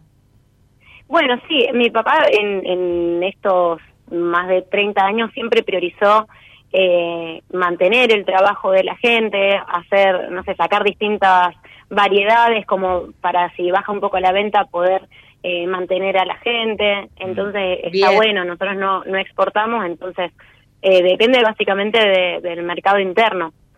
Así que... bueno, las galletitas eh, de algarroba y los budines son una cosa de locos. Adri, te juro que de verdad felicitarlos porque son, le ponen productos, eh, están buenísimos. Gracias por, por todo lo que nos contaron, Adri. No sé si quieres agregar. No, algo no, más. estoy mirando la página para que la gente se meta, ceral.com.ar, lo van a descubrir ellos, fideos integrales de morrón, con lo que me gustan eso, por favor, de espinaca. Sí, hicimos algunos productos con, con harina integral porque, bueno, vimos que, que estaba atendiendo a eso el mercado Claro. y, bueno, es obvio que es mucho más sano también. Claro, y, y buen precio además, budín marmolado, sin frutas, con frutas, con arándanos, bueno, el que dijiste vos, Majito, también, los alfajores. Sí. No, no, no, Muchas me encanta. gracias. Me encanta, Bueno, o sea que... Muchas gracias. Cuatro, lo, cuando tengan nuevos productos, avisanos y seguimos difundiendo por la radio todo lo que tengan.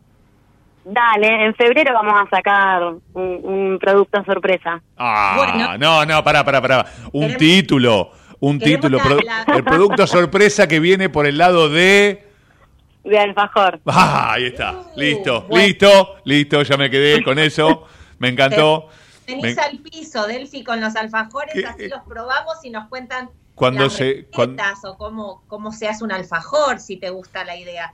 Los esperamos. Dale, Dale, dale. dale, bueno, dale. Bueno, muchísimas muchas gracias, chicos. a ustedes y gracias por el compromiso, eh, por el laburo, por, por seguir con lo de tu papá también, ¿no? Que, que- Sí. que, bueno, es un legado y desde acá nuestro, nuestro reconocimiento. Bueno, muchísimas gracias. Gracias por el espacio. Un abrazo grande. Eh, y a vos también, Majito. Gracias eh, por este por esta por este notón.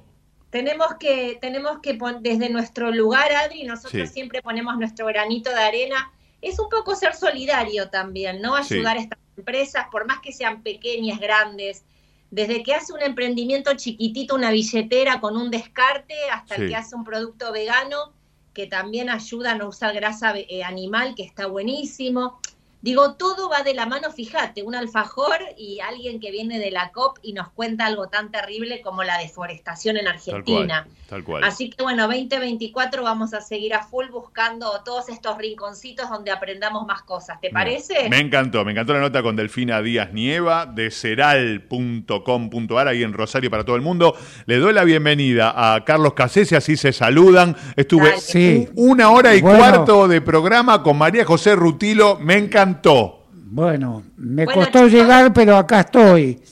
Sé en que en Pilar está bastante complicado. ¿Por dónde estás, Majito? Vos, ¿cómo está tu zona? Estoy en Belgrano y no saben lo que es acá a dos cuadras de mi casa, sigue un árbol cortado, cortando la calle, pero bueno, están laburando a full las cuadrillas yo creo que nunca es suficiente porque no paran. Yo las vi a las 7, me fui al gimnasio y estaban ahí dándole a la motosierra. Y sabe, mira, escuchamos escuchamos a, Gabriel Vanelli, ¿no? el director de, Desarrollo Sostenible de, de Vicente López, que decía que eran eventos espaciados, ¿no? Que cada vez van a venir más rápido. Ya se está hablando de su destada y crecida del Río de la Plata, Majo olas de tres metros.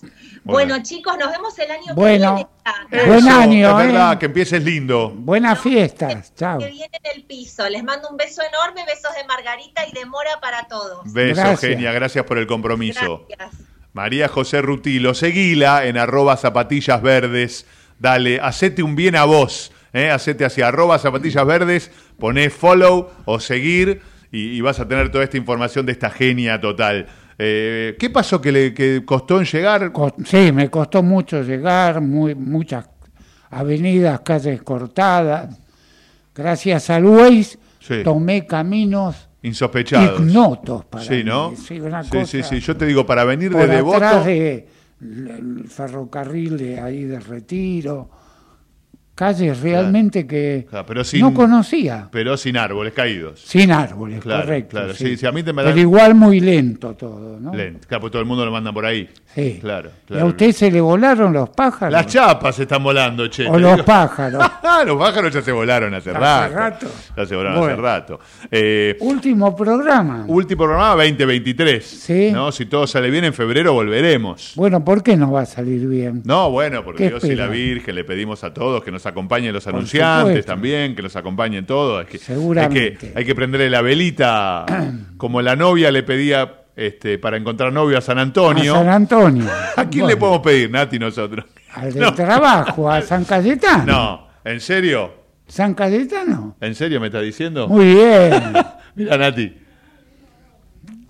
ah, claro, ¿viste? Bien. Qué grande. Bueno, y además consejos para emprendedores, sí, ¿no? como, como ceral.com.ar, ¿no? Sí, que empezó siendo emprendedores y ahora... Eh, no se olviden de CNM Asociados. cnmasociados.com.ar cnmasociados.com.ar Muy bien, me gustó con esa voz de locutor.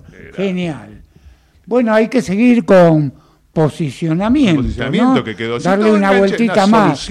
no lo vamos a ver este, tan en profundidad como quisiera, pero bueno, vayamos recordando que posicionamiento es una de las opciones estratégicas previa, previa al, eh, al plan de marketing, ¿sí? Un plan de marketing, marketing mix, está formulado a través del producto, el precio, la distribución, la comunicación. Te hubiera llevado muy bien con la primera nota que tuvimos hoy al director de marketing de Tupperware Argentina. Uh, claro. Esa era una nota, esa era una nota. Bueno, cuando venga acá al piso, eh, porque viste ahí yo me quedo sentado y me encanta cuando viste cuando viene Napoli, cuando viene algún entrevistado así que del nivel intelectual de Carlos Casese, este, yo me quedo ahí escuchando. No exageremos, Nati. escuchando este, atentamente. Bien. Entonces hablábamos opciones estratégicas, segmentación, que es a quien nos dirigimos, posicionamiento, que a mi entender es la más importante, y fuentes de volumen, que es de dónde vamos a obtener nuestros ingresos. Bien, básicamente el posicionamiento es un conjunto de rasgos salientes de la imagen. ¿sí? Está constituido por dos cuestiones que tienen que ver con la identificación tenemos que quedar en claro dentro de la cabeza del consumidor, usuario, de este tema de la identificación. ¿A qué categoría pertenece nuestro producto? ¿Eh? Claro.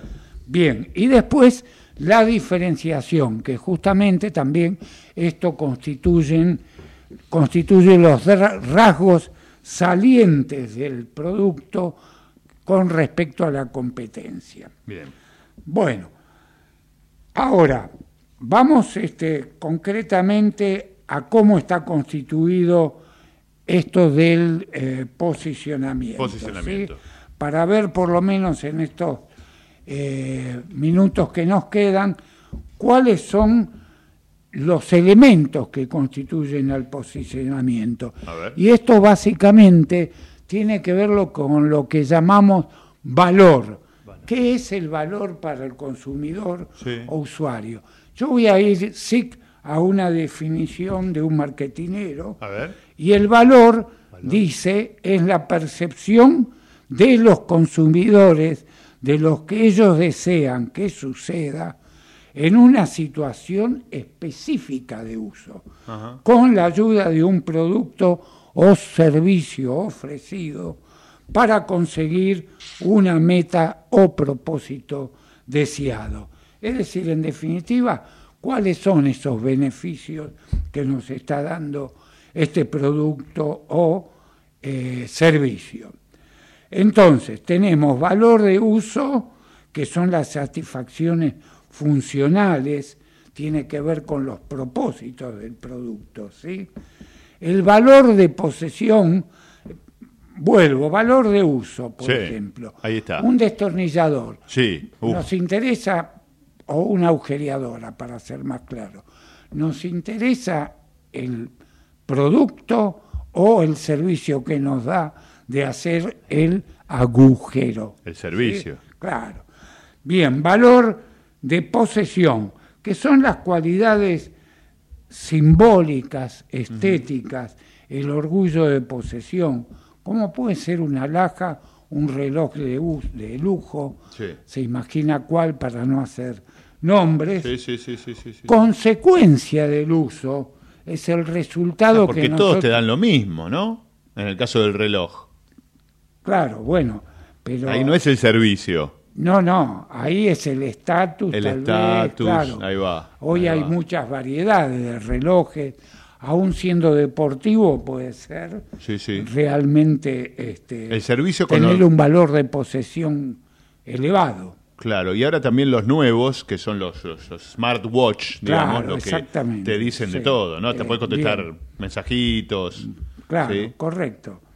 Consecuencia de uso, ¿cuál es el resultado que tenemos a través del uso? ¿Es bueno? ¿Es lo que esperamos?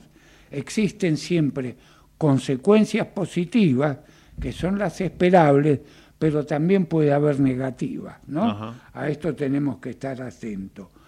Otra cuestión de valor tiene que ver con la situación de uso. ¿Cuáles son los requerimientos específicos para el uso de ese producto o servicio? Conocer los modos de uso del producto y en definitiva estas situaciones impulsan cambios en los juicios de valor. No siempre van a permanecer estáticos esos juicios de valor.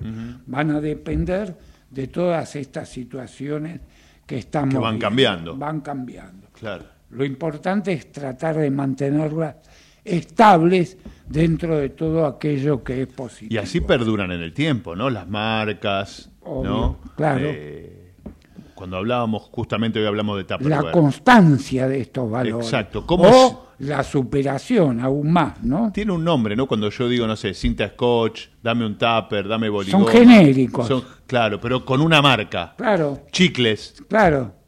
Telgopor es marca. Telgopor. Claro, Telgopor es marca. Sí, sí. Eh, y hay muchas así, ¿no? que uno está asociado y dice, dame, pasas el tupper y capaz que no es marca Tupperware. Sí. Pero ya tenemos la palabra como asociada. Lo mismo que cuando te dicen dame una Cunnington. Dame una Cunnington. Generalmente cuando no aclaras se refieren a la tónica. A la tónica, tal ¿Eh? cual, es verdad, tiene razón. Sí, sí, sí, sí, sí, sí.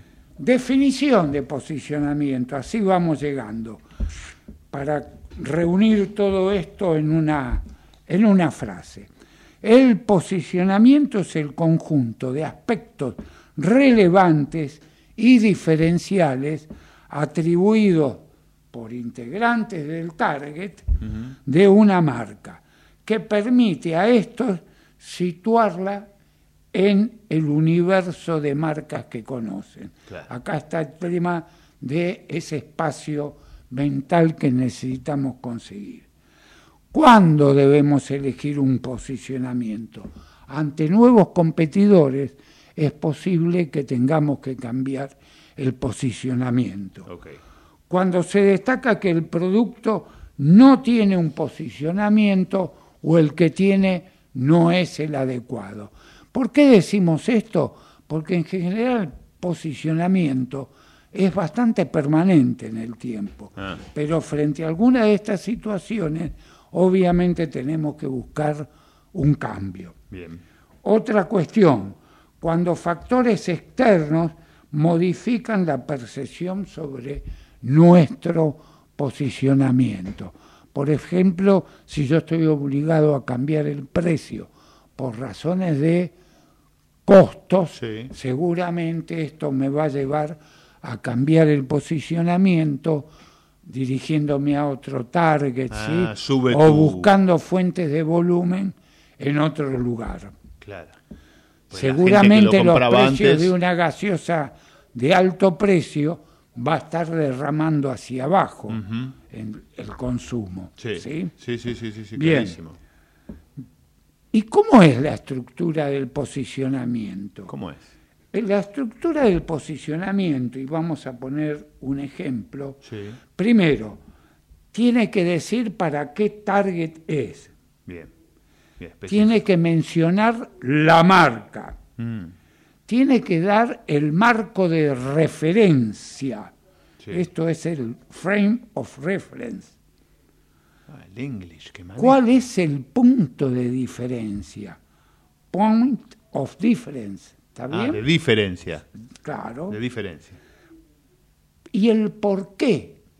Acá aparece el reason why. El reason why. ¿Eh? ¿Qué Entonces, vamos a un posicionamiento hipotético de la marca Volvo de automóvil. Me gusta. Bien. Alemán. Vamos al target. Sí. Para los padres interesados en la seguridad de su familia. Mm. Vamos a la marca. Volvo es la marca de qué? De automóviles. Ahí está el marco de referencia. ¿Cuál es el punto? Que ofrece la máxima seguridad. Ah. ¿Y el reason why?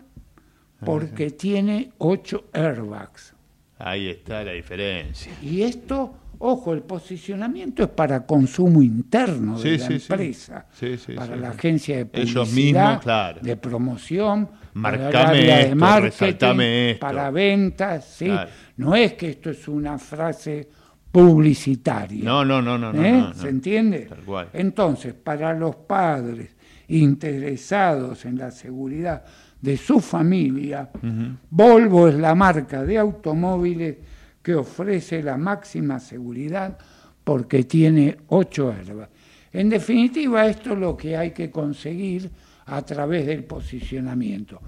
Para esto hay muchas eh, investigaciones de mercados, conceptes, focus group, ayuda a la psicología, la sociología. El primero como que nombraste antes del focus group, concept test. Concept test. Concept test. No llega a ser una un focus group, porque yo lo que estoy testeando ahí son test de concepto, tiro conceptos a mi audiencia, a mi grupo y voy viendo cuál es el mejor concepto que cierra, se adapta, sintetiza una idea. Bien, bien.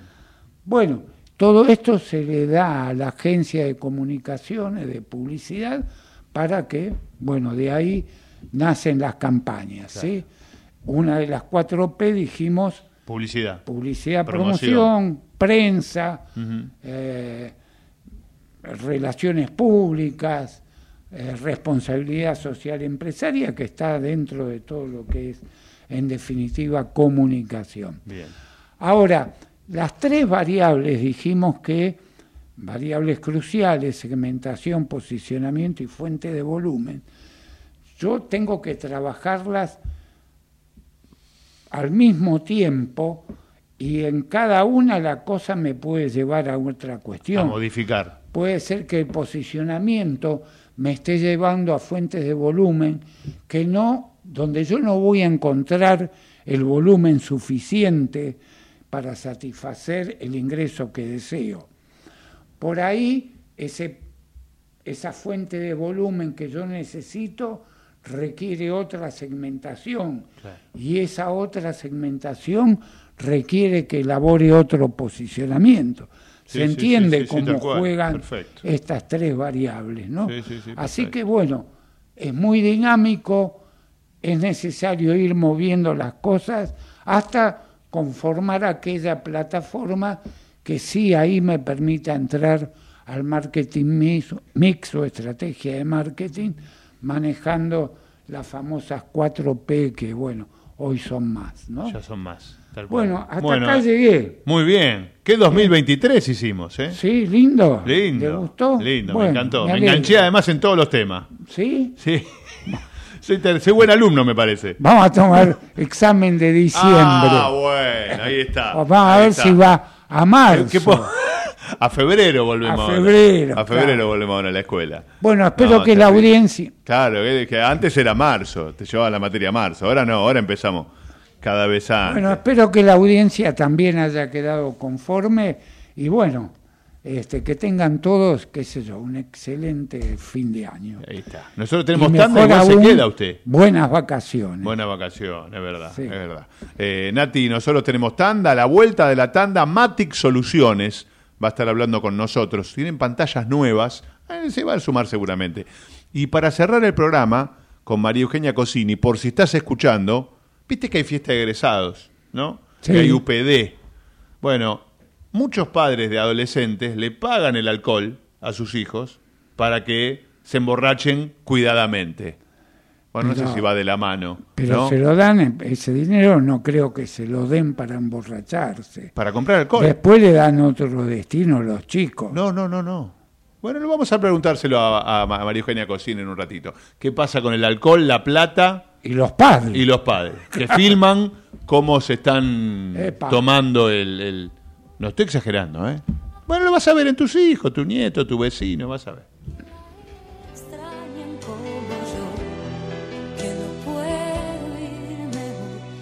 Las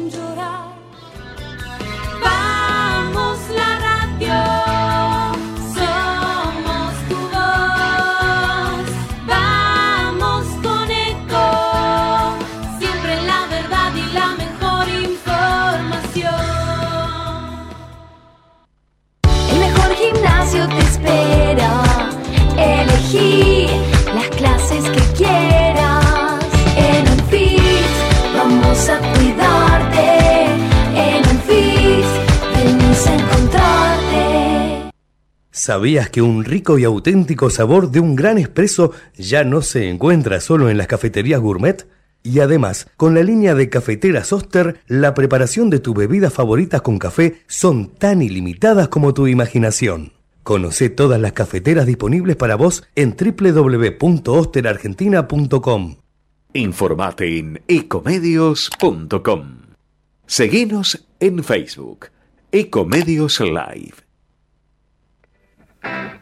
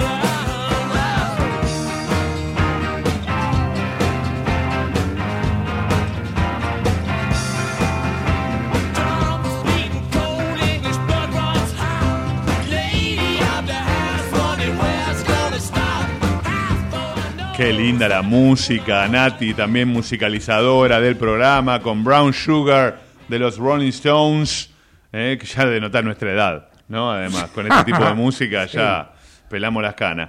Eh, Guns N' Roses también teníamos para hoy, pero tenemos muchos invitados, porque es nuestro último programa 2018 eh, y participó. ¿2018 eh, dije? Ah, bien, qué bien que estoy. Desde el 2018 estamos al aire y estamos en el 2023. Para que quede bien grabado el programa. Este, no, no, no, no, no. Estoy así como iluminado hoy. De acá me voy a trabajar a Philips, en serio. Porque estoy iluminado. Eh, habló con nosotros varias veces durante el año. Eh, ella es asesora pedagógica de Matic Soluciones. Eh, estamos hablando de Mariela Vago, técnica en electrónica y docente de tecnología especialista en robótica educativa. Ah, te va a encantar esta Ah, nota, sí. este, Carlito Sí, Casese. sí, me acuerdo. Bienvenida, Mariela. ¿Cómo estás? Adrián Filinici y Carlos Casese, te saludamos. Hola Mariela. Hola.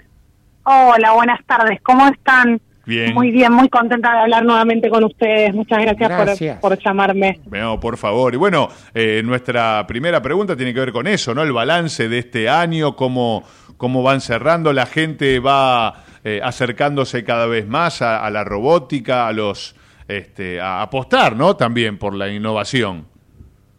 Exactamente, sí. Por suerte, sí, ha sido un año de, mucho trabajo, de mucha innovación. Sí, hemos eh, podido incorporar eh, muchas herramientas que, que están ayudando a que en las escuelas, en los institutos, distintos niveles, ya sea de los más pequeños hasta hasta adolescentes y universitarios también, se esté apostando por esto de, de innovar en la educación, de traer herramientas que hagan que los chicos puedan aprender eh, efectivamente todas estas habilidades digitales, todas estas competencias que hemos trabajado durante el año, bueno, el desarrollo que ya hemos nombrado de- del pensamiento este lógico y creativo. Sí, entonces el poder trabajar con, con todas estas cosas, la verdad que este año se ha dado, eh, hay mucho camino por andar, pero bueno, hemos participado como empresa en, en muchos eventos muy importantes, hemos armado el concurso de Wonderly que habíamos estado Sí. hablando también, este, de la plataforma, con muchísimos colegios que han participado aquí de Argentina, de Uruguay, de Bolivia, eh, así que fue una comunidad de más de 7.000 alumnos que han trabajado en esto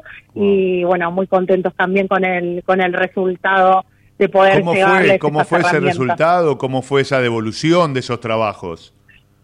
Mira, la verdad que fue muy gratificante eh, la- el, el poder escuchar tanto a los docentes, el decir que, que sus alumnos se motivaron a trabajar, que estaban contentos, que esperaban las clases para seguir trabajando y para seguir aprendiendo, que tuvieron que cambiar después del concurso quizás algunas cosas que ellos enseñaban porque decían, no, esto no lo vamos a enseñar y los chicos lo aprendieron en dos minutos y les encantó y por lo cual hubo que profundizar en eso. Eh, y entonces decir, bueno, una vez es también prejuzga por edades o prejuzga por conocimientos previos y realmente los chicos tienen ganas de aprender y cuando tienen ganas de aprender, el, de- el aprendizaje se da, el Claro. desarrollo aparece. Así que bueno, eh, eso fue una, una cosa muy, una sorpresa eh, Sí. muy grata de, de devolución de esto. Eh, por parte de los docentes, de encontrarse con que sus alumnos se motivaron para aprender y que querían seguir aprendiendo, que te dijeran, sí, sabes que están esperando el martes a las 9 para conectarse y, y hacerlo, Claro, es, eh, fue realmente muy, Te muy revoluciona. Eh, te revoluciona la clase, algo así, ¿no? Claro, obviamente, obviamente, viste que, que la motivación es fundamental.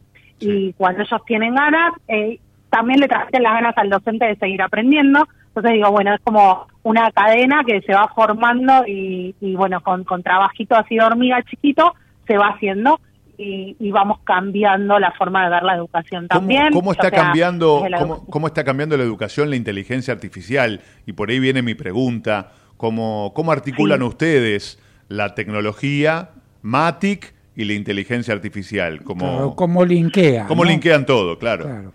Mira, eh, desde la robótica educativa con los más chiquititos em, abordamos esta idea de inteligencia artificial. Ajá. Inteligencia artificial como herramienta para aprender. Entonces digo, bueno, no sacarse ese cuco de que la inteligencia artificial nos va a reemplazar, sacarse ese cuco de que la inteligencia artificial Sí. hacer por nosotros todo. La inteligencia artificial va a ser en función de lo que nosotros le enseñemos a hacer también. Digo, aprende de porque es- su insumo es nuestro saber. Así que si nosotros aprendemos a trabajar con ella, va a ser de mutuo, ganancia mutua, ¿no? Para, para la tecnología y para nosotros. Así que estamos trabajando con kit de robótica desde los 7, 8 años, incluyendo la inteligencia artificial como herramienta de trabajo.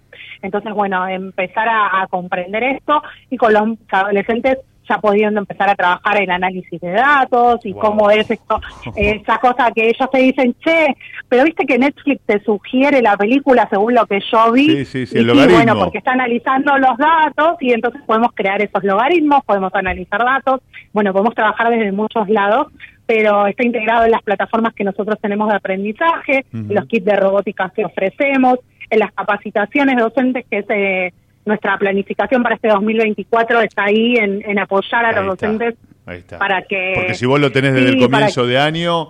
Eh, es diferente, ¿no? Ya planificás otra cosa. Ya lo tuviste en, septiembre, creo que fue Wonderly, en agosto, septiembre. Si vos ya sabés que vas a llegar a eso, planificás como para que eso sea parte del programa. Y viste que la labor docente es mucho en base a la planificación y la planificación es el trabajo fuerte que se viene ahora en febrero para empezar las clases con todas estas herramientas, así que ahí está nuestra nuestro objetivo para este 2024, el poder brindar eh, herramientas de, capacitación para que puedan planificar sus actividades, pero no solo planificar sus actividades en febrero, digo también planificarlas en febrero y obviamente y acompañarlos a la ejecución de todos esos proyectos, no no no quedarnos en planificar Sí, te sumo a Carlito. ¿Cómo llegan ustedes a las instituciones o las instituciones a ustedes? Es una curiosidad. si quiero recurrir a ustedes. Mira, si quieres recurrir a nosotros, puedes entrar en la página web nuestra, que es matic.la. ¿sí? Ahí vas a encontrar eh, todos los, nuestros datos de contacto y todas nuestras propuestas de, robótica y de, tecnología en educación. Vas a poder eh, contactarte con, con los asesores de la empresa que te van a contar y te van a acompañar en esto de ver, bueno, qué cosas querés hacer en tu institución, cómo nosotros podemos ayudarte con eso y cómo sobre todo vamos a acompañarte en eso, ¿sí? En que no queden, compré un, una pantalla o compré un kit de robótica o compré licencia de una plataforma, pero ahora no sé qué hacer. Claro, ahora no sé qué hacer. Bueno, no, ese ahora no sé qué hacer también lo resolvemos y vamos a la escuela y estamos con tus docentes y estamos con los alumnos. Claro, no es una venta y, nada más, no, no, estás planteando solamente una venta de... Es una asistencia. ¿Sabés que me, me, cuando dijiste lo de la inteligencia artificial y que iba a sacar el rol del docente o... Eh, me acordaba, dos cosas me acordé. Primero cuando cambiamos la tabla de logaritmos por la calculadora, que decían... La tabla de Howell. Claro, por eso. Que decían, bueno, ya está, ya está, los pibes no van a aprender más matemática, ¿no? Porque se viene la calculadora, se viene con todo. Después cuando apareció Google, que decían, ¿y los maestros para qué van a estar? Si ya está Google, ¿no? Y ahora sale esto nuevo de la inteligencia artificial, que vos claramente diste la respuesta. Eh, y además la inteligencia artificial con una pantalla táctil donde 20 personas pueden interactuar al mismo tiempo. No estoy exagerando, ¿eh? hay 20 puntos táctiles para que lo hagan, ¿no? Este, que esa todavía, ah, una vez, una vez la probé, creo, este, pero me, gustaría estar ahí. Eh, la cara de los chicos, ¿no, Mariela? Que debe ser una cosa de loco. sí, estás más que invitado a, los próximos eventos que seguramente te, pasaremos luego donde vamos, donde nos vamos a ah, encontrar en febrero para que puedan venir y, ver todas estas cosas en funcionamiento. Porque bueno, todo esto yo te lo puedo contar, te lo podemos contar en el Matic pero, sin problema, pero una cosa es vivirlo, exactamente. el robot, el robot ese Blue Bot, creo que se llama. Estamos al pendiente, ¿eh? Estamos al pendiente, sí. Sí, por favor. Ese robot es una cosa de loco, porque uno dice, es para chicos. No, pero todos llevamos nuestro, nuestro chico adentro, ¿viste? Y decía, sí, sí, que juegue el nene. No, y yo dije, después lo quiero agarrar. Yo después lo quiero agarrar. Eso es, la cosa de loco. Nosotros, esto, esto que, hablábamos al principio, digo, bueno, eh, ofrecemos esto que vos nombrabas, no es solo comprar un producto, es un ecosistema. Digo, es comprar el producto, ver cómo lo puedes implementar, cómo esto va a hacer que tus estudiantes realmente aprendan y tengan ganas de aprender y tengan ganas de trabajar. Y eso hace que realmente la educación sea lo que tiene que ser. Es una actividad gratificante, digo, ¿no?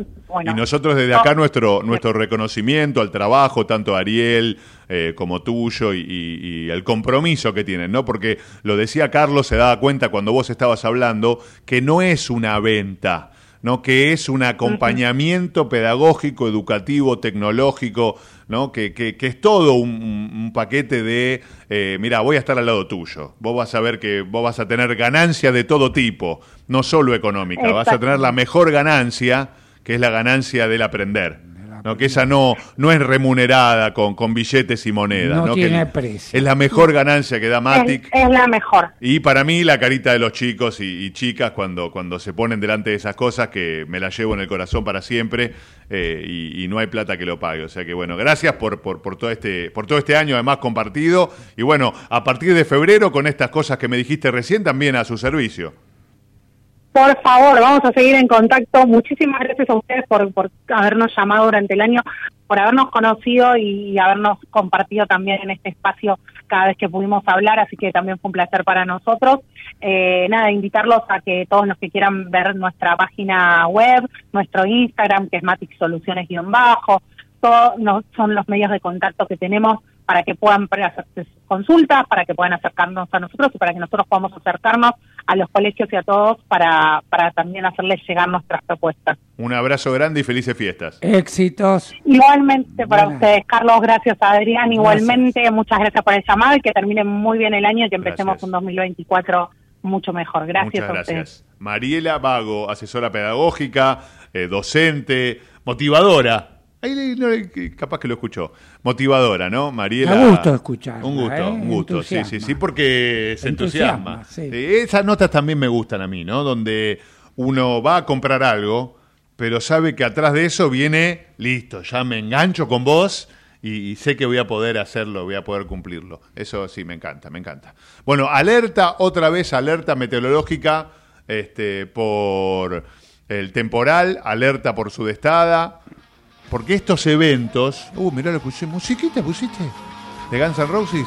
Te decía, tuvimos una primera nota con Gabriel Vanelli. Decía que los eventos climatológicos iban a estar espaciados, pero cada vez más. Claro, ahora salimos de uno, que es este tormentón, y ahora viene la sudestada, la crecida del Río de la Plata, más inundaciones. Se ha sobrellovido, mojado. mojado, ¿no? Salimos de Guatemala y nos vamos a Guatepeor. Chicos, bienvenidos a la jungla. Welcome to the jungle, Guns N' Roses.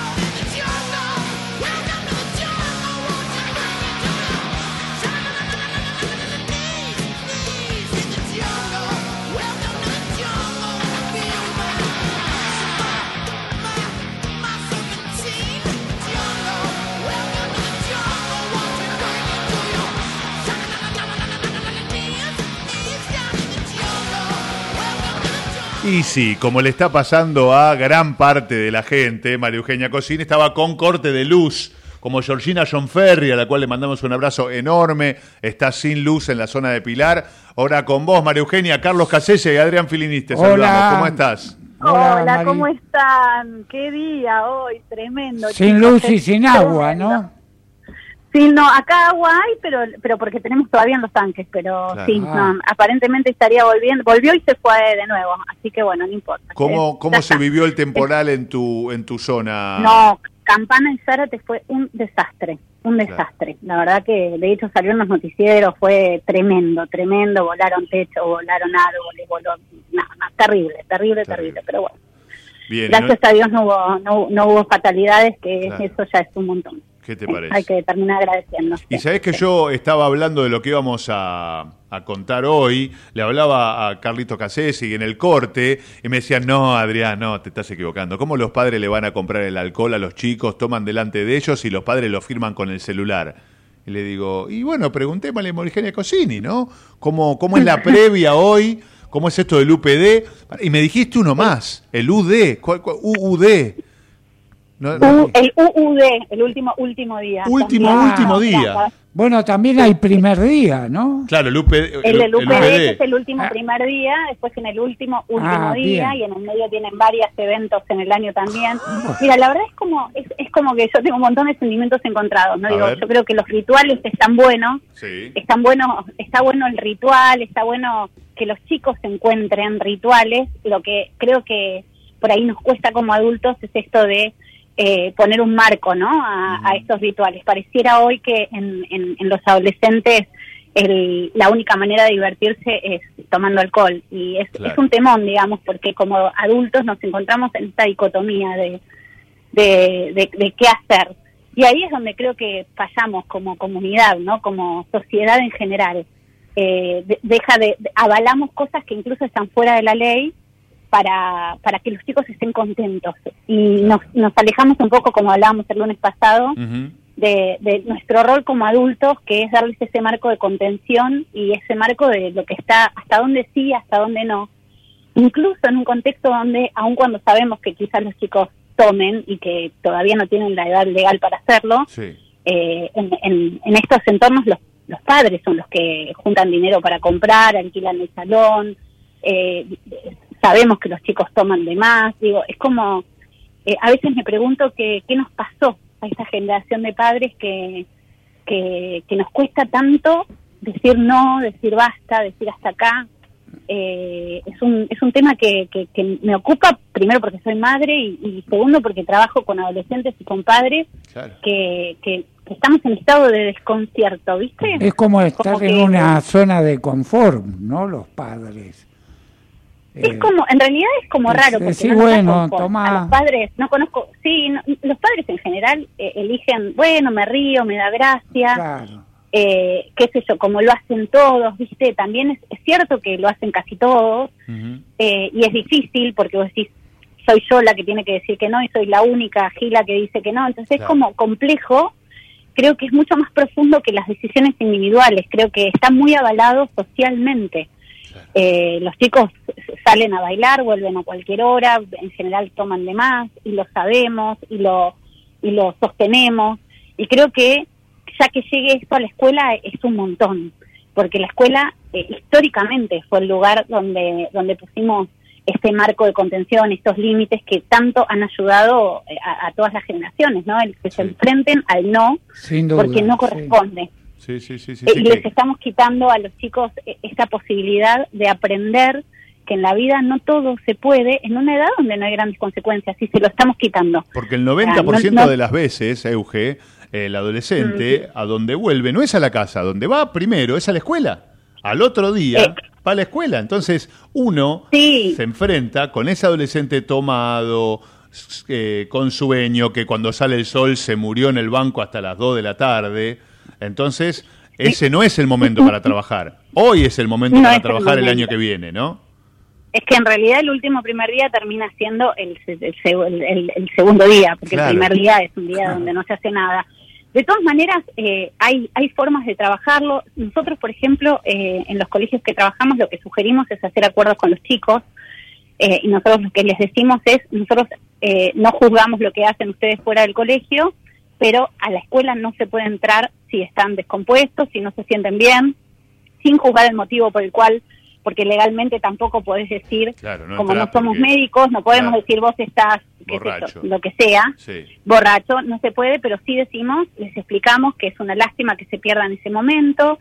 Eh, entonces los chicos en general cuando acordamos con ellos, eh, entienden que lo hacemos porque los estamos cuidando y entonces se puede generar este último primer día eh, como, como una fiesta, ¿no? En la escuela también, que no lleguen en situaciones, porque también ha pasado en escuelas que llegan los chicos, destrozan todo, eh, rompen todo. La vuelta olímpica de antes, ¿no, Euge? Exactamente, exactamente. Pero con, con, con destrozos, con, con, malos tratos al, resto de los chicos. Digo, creo que es, eh, nosotros, por lo menos los educadores, tenemos que salirnos de lo que pasa con, con los papás y poner límites, por lo menos en lo que pasa en el contexto de la escuela porque la escuela es un lugar donde mínimamente los chicos tienen que entrar en condiciones de salud buenas eh, y nosotros lo que les decimos a la escuela no van a poder entrar eh, si no están bien. O sea, si están descompuestos no pueden entrar, si están... Sin eh, uniforme. cuando... Sí, sí. Exacto. Observar conducta, ¿no? Observar conducta, olor, olor a alcohol, olor a cigarrillo, olor a lo... Y los chicos, cuando vos acordás, los chicos en general cuando ellos se sienten parte de la decisión, por eso es importante hablarlo ahora, para lo que va a pasar en marzo o en febrero cuando empiecen, es acordar con ellos, este, este día es importante, nosotros de hecho hacemos reuniones con ellos en febrero antes de que vengan, para acordar cuál es, cuál es el marco en el que sí pueden entrar a la escuela y que no. Y te digo, en, en, estos años que, que desde que está el UPD, nunca tuvimos problemas, siempre han venido chicos, han habido chicos que no han venido directamente, pero bueno, a la escuela llegaron los que llegaron en condiciones, eh, en condiciones eh, aceptables para que puedan entrar, ¿no? Entonces me parece que ese es el lugar que debemos ocupar los dos, los, educadores, el poder acompañarlos, entender que está bueno el ritual, que está bueno que la pasen bien. De hecho, nosotros eh, muchas veces lo que hacemos es prepararles un desayuno, o sea, que sea un ritual de alegría. y después se retiran y ya arrancamos al día siguiente trabajando, pero acordando con ellos en qué condiciones sí y qué condiciones no, qué es lo que tanto nos cuesta a los educadores hoy en día. Y muchas veces los padres se, suben a la decisión del colegio. ¿No? Y dicen, ah, ves que el colegio los papás valoran mucho, valoran mucho esto.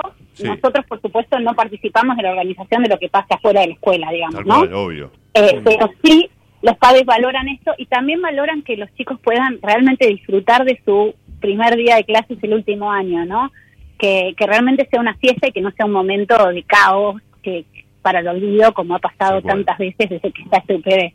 Euge, nos estamos yendo, estamos cerrando el año con vos. O sea que es, es, un honor tenerte en el programa. Agradecerte, agradecerte el honor por... todo mío, la verdad. Muchas gracias por la invitación y muchas gracias por estos espacios. La verdad que los disfruto mucho. Eh, gracias por, por eso que, nos regalan a todos. La verdad que eh, es un gusto ser parte y los felicito por lo que hacen cada lunes. Felicidades, gracias. y, felices fiestas. Felicidades. Feliz Navidad. Muy, muy felices fiestas. Feliz, feliz Navidad y, que, que, nos espere un gran 2024 porque lo merecemos. Un abrazo enorme al equipo que hay atrás tuyo de, de Glía y de, los colegios, que, que sé que sos la cara visible, pero hay un enorme laburo en equipo que haces y bueno, nuestras felicitaciones y reconocimiento desde este lugar. Chao. Muchísimas gracias. Un abrazo enorme, chau. Chau, Hasta luego. Y, nosotros Hablando de equipo, a Nati, saludo a grande, Nati, Javi, Manu Marbazo, a eh, Gerardo, a todos los que... El productor. Productor, musicalizador, Carlos Casés, a todos, a todos. Si nos reencontramos el año que viene, ¿no? Ah, ¿Plantamos bandera? Gracias, Nati. Chau.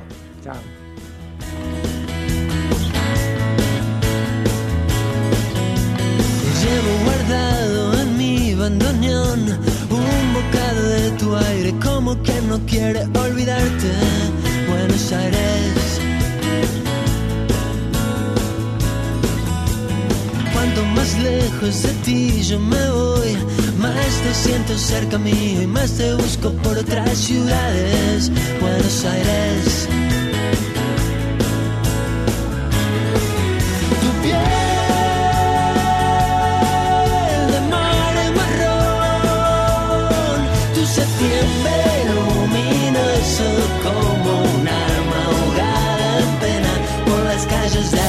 Desde Buenos Aires, transmite LRI 224, AM 1220, Ecomedios